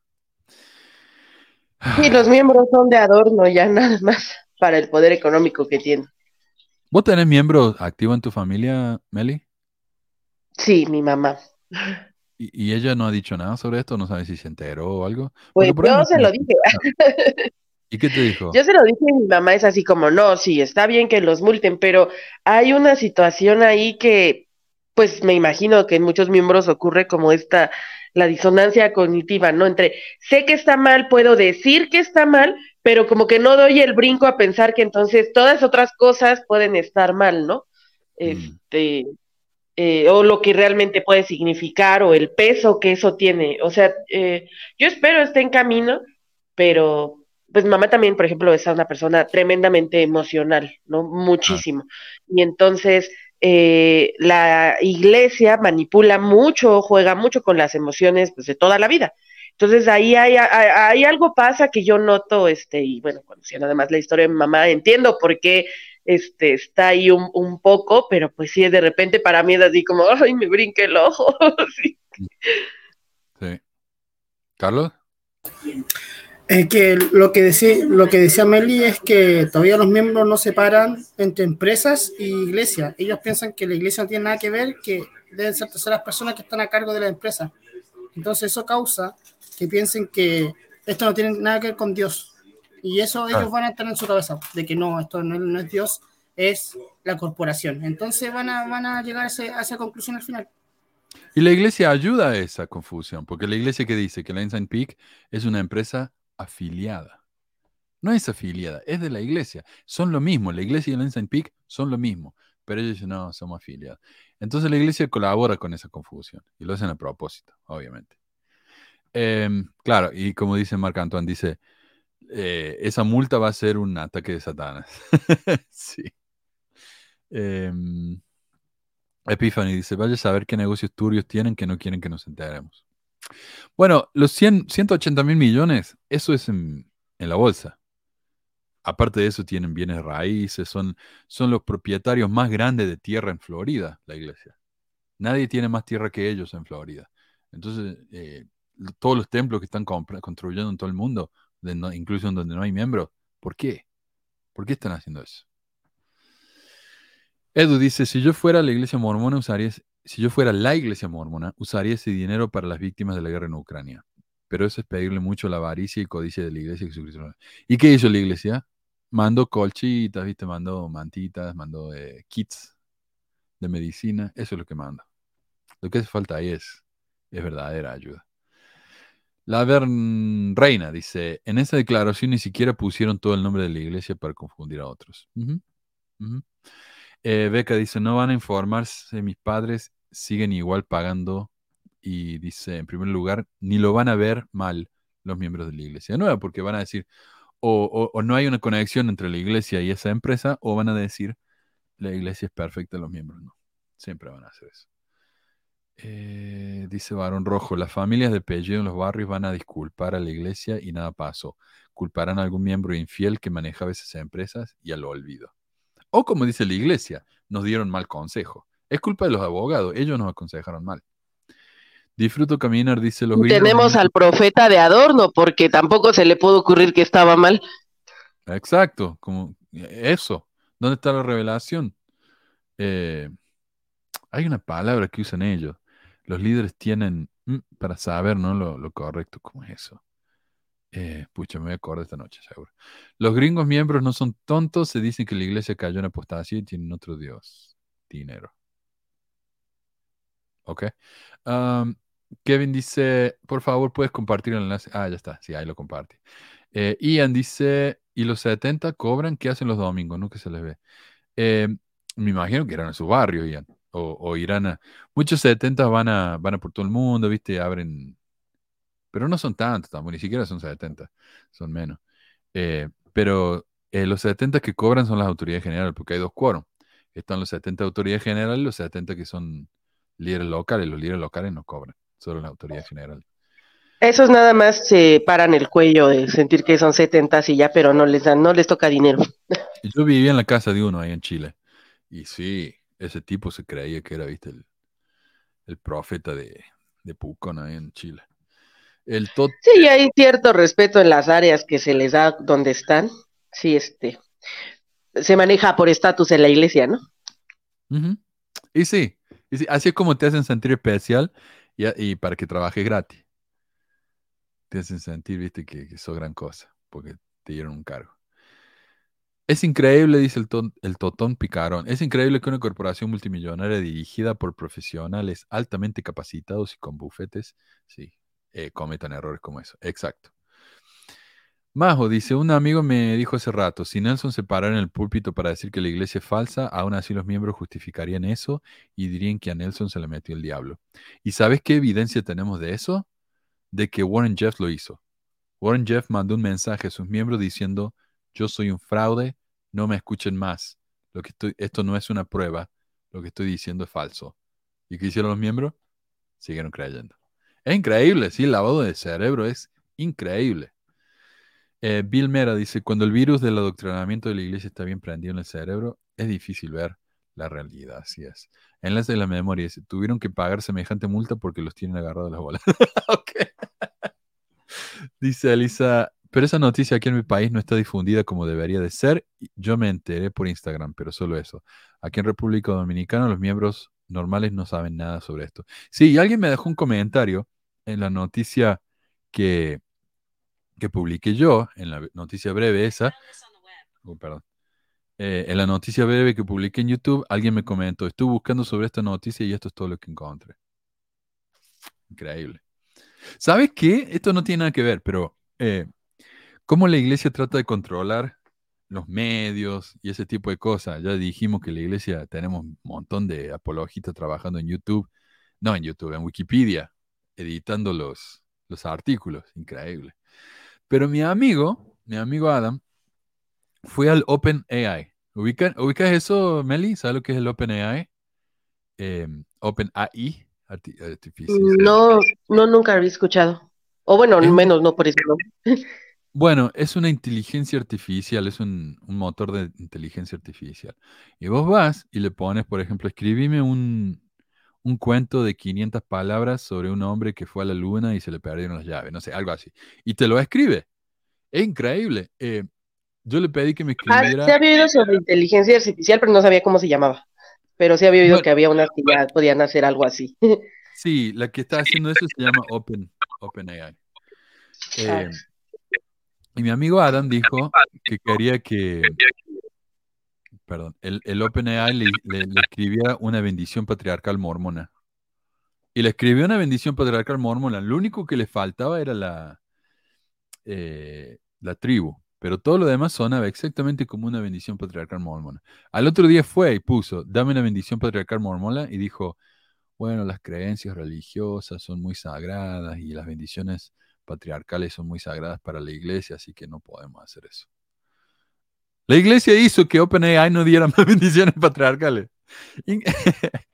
Eh, y también con escritura, alguien me mandó una escritura en la doctrina y convenios. Le, pidió al OpenAI que escribiera una escritura de doctrina y convenios en la que los misioneros tenían que dejar de hacer bailes de TikTok. Y sonaba tal cual como una escritura de doctrina y convenios. Y ahora vos vas y le pedís que te haga eso y no te lo hace más. Porque Doctrina y Convenio es un libro sagrado. Pero yo lo hice de todos modos diciéndole, dame una escritura no específica de una religión, dándome el mandamiento de no va a hacer baile en TikTok y lo hizo. Eh, pero ahí te muestra cómo la iglesia se mete con todo para no, para limpiar su nombre. Dice el psicopedaloco. Y, y tri- ay, perdón, dile. No, dale, dale. No es que voy a traer malas noticias, porque te acuerdas que el otro día pregunté, ¿y cómo la iglesia va a seguir creciendo en medio de tanto ya que cada vez es más conocido todo lo que hacen? Pues justo en esta semana me contó mi hermano que por Facebook se dio cuenta de una ex compañera de la prepa, mi hermano no fue en una prepa mormona, pero que había pues que ya se había bautizado y estaba de misionera en CCM. Y mi hermano ahí trató así como, no, sabes en lo que te estás metiendo, pero pues obviamente esta chica terminó eliminándolo de sus contactos, ¿no? Pero me dolió un poquito la panza y dije, no puede ser a estas alturas del partido, gente joven todavía está siendo arrastrada. Y sí, normalmente es a través de, las emociones, ¿no? Quién sabe qué situación esté pasando o haya pasado esta chica, pero... Exacto. Pero ah, un poco decepcionante. Este perro que está peleando con mi hijo. Se llevan mal. Salí. Oh, no se va. Bueno, está bien. Em, a ver, más comentarios. Dice Firumak. Muchas veces es la comodidad en la que están sumergidas las personas y también sacarles la iglesia y no saben dónde ir. Exacto, hay gente que necesita eso. Necesita que le digan. Elisa dice, aquí en mi país tapan todo porque la iglesia le da muchas ayudas al gobierno. A esa conclusión llegamos. Vamos, Bye, bye. Eh, y Elisa dice, si soy miembro activa, llego 16 años en la iglesia y un hijo en la misión, por eso estoy tan dolida. Y duele, sí, duele eh, enterarse que le han mentido a uno. Están saliendo a flote, al igual que muchas otras iglesias, no paguen más diezmos. Santi dice, mi madre se inactivó por años, pero guardó sus diezmos. Regresó a la iglesia a pagar lo que debía, a prestar servicio como médico y aún así le negaron bendición patriarcal. Moisés dice, nosotros seguiremos ayudando con mi familia, pero directo a los necesitados. Esto también contará para Dios. Bueno, si sos creyente en Dios, sí, obviamente. Eh, José Luis Bermo dice, ¿por qué os habéis establecido iglesias para obtener lucro? Y vuestras iglesias, sí, sin excepción, se han contaminado a causa del orgullo vuestros corazones, porque he aquí amáis al dinero. Vi un meme que decía, eh, el dinero es la raíz de todos los males, así que mejor denoslo a nosotros. Eh, Álvaro dice, son unos ladrones, no les importa exigir el diezmo a los ancianos, viudas y a los que no tienen ni para comer, todo en nombre de Dios. Y Javier, el último comentario, dice, Manu, es cierto que existe una ley en Estados Unidos que da un tope de cuánto dinero pueden tener las personas o las organizaciones. Lamentablemente, Javier, no. Por eso Estados Unidos tenemos un montón de, mil millonarios. Tenemos más mil millonarios que cualquier otro país del mundo. Y justamente por eso debería, ¿ah? debería haber un tope. Eso diría yo. Eh, pero bueno, eh, ese es el tema de hoy. Muchísimas gracias por venir, Meli. Lástima que tuvimos problemas ahí de, conexión, pero gracias por tus comentarios. Eh, sí, Manu, está un poco fallando el internet. gracias a Carlos por toda su ayuda y a todos ustedes por su comentario. Por supuesto, gracias a Beca, eh, a Ana y a Soraya por sus, sus donaciones. Las tres son sacerdotes de Lemuel. Así que usen su, su sacerdocio con juicio y prudencia. Y nos vemos la próxima. Chao a todos. ¿ah? Bye.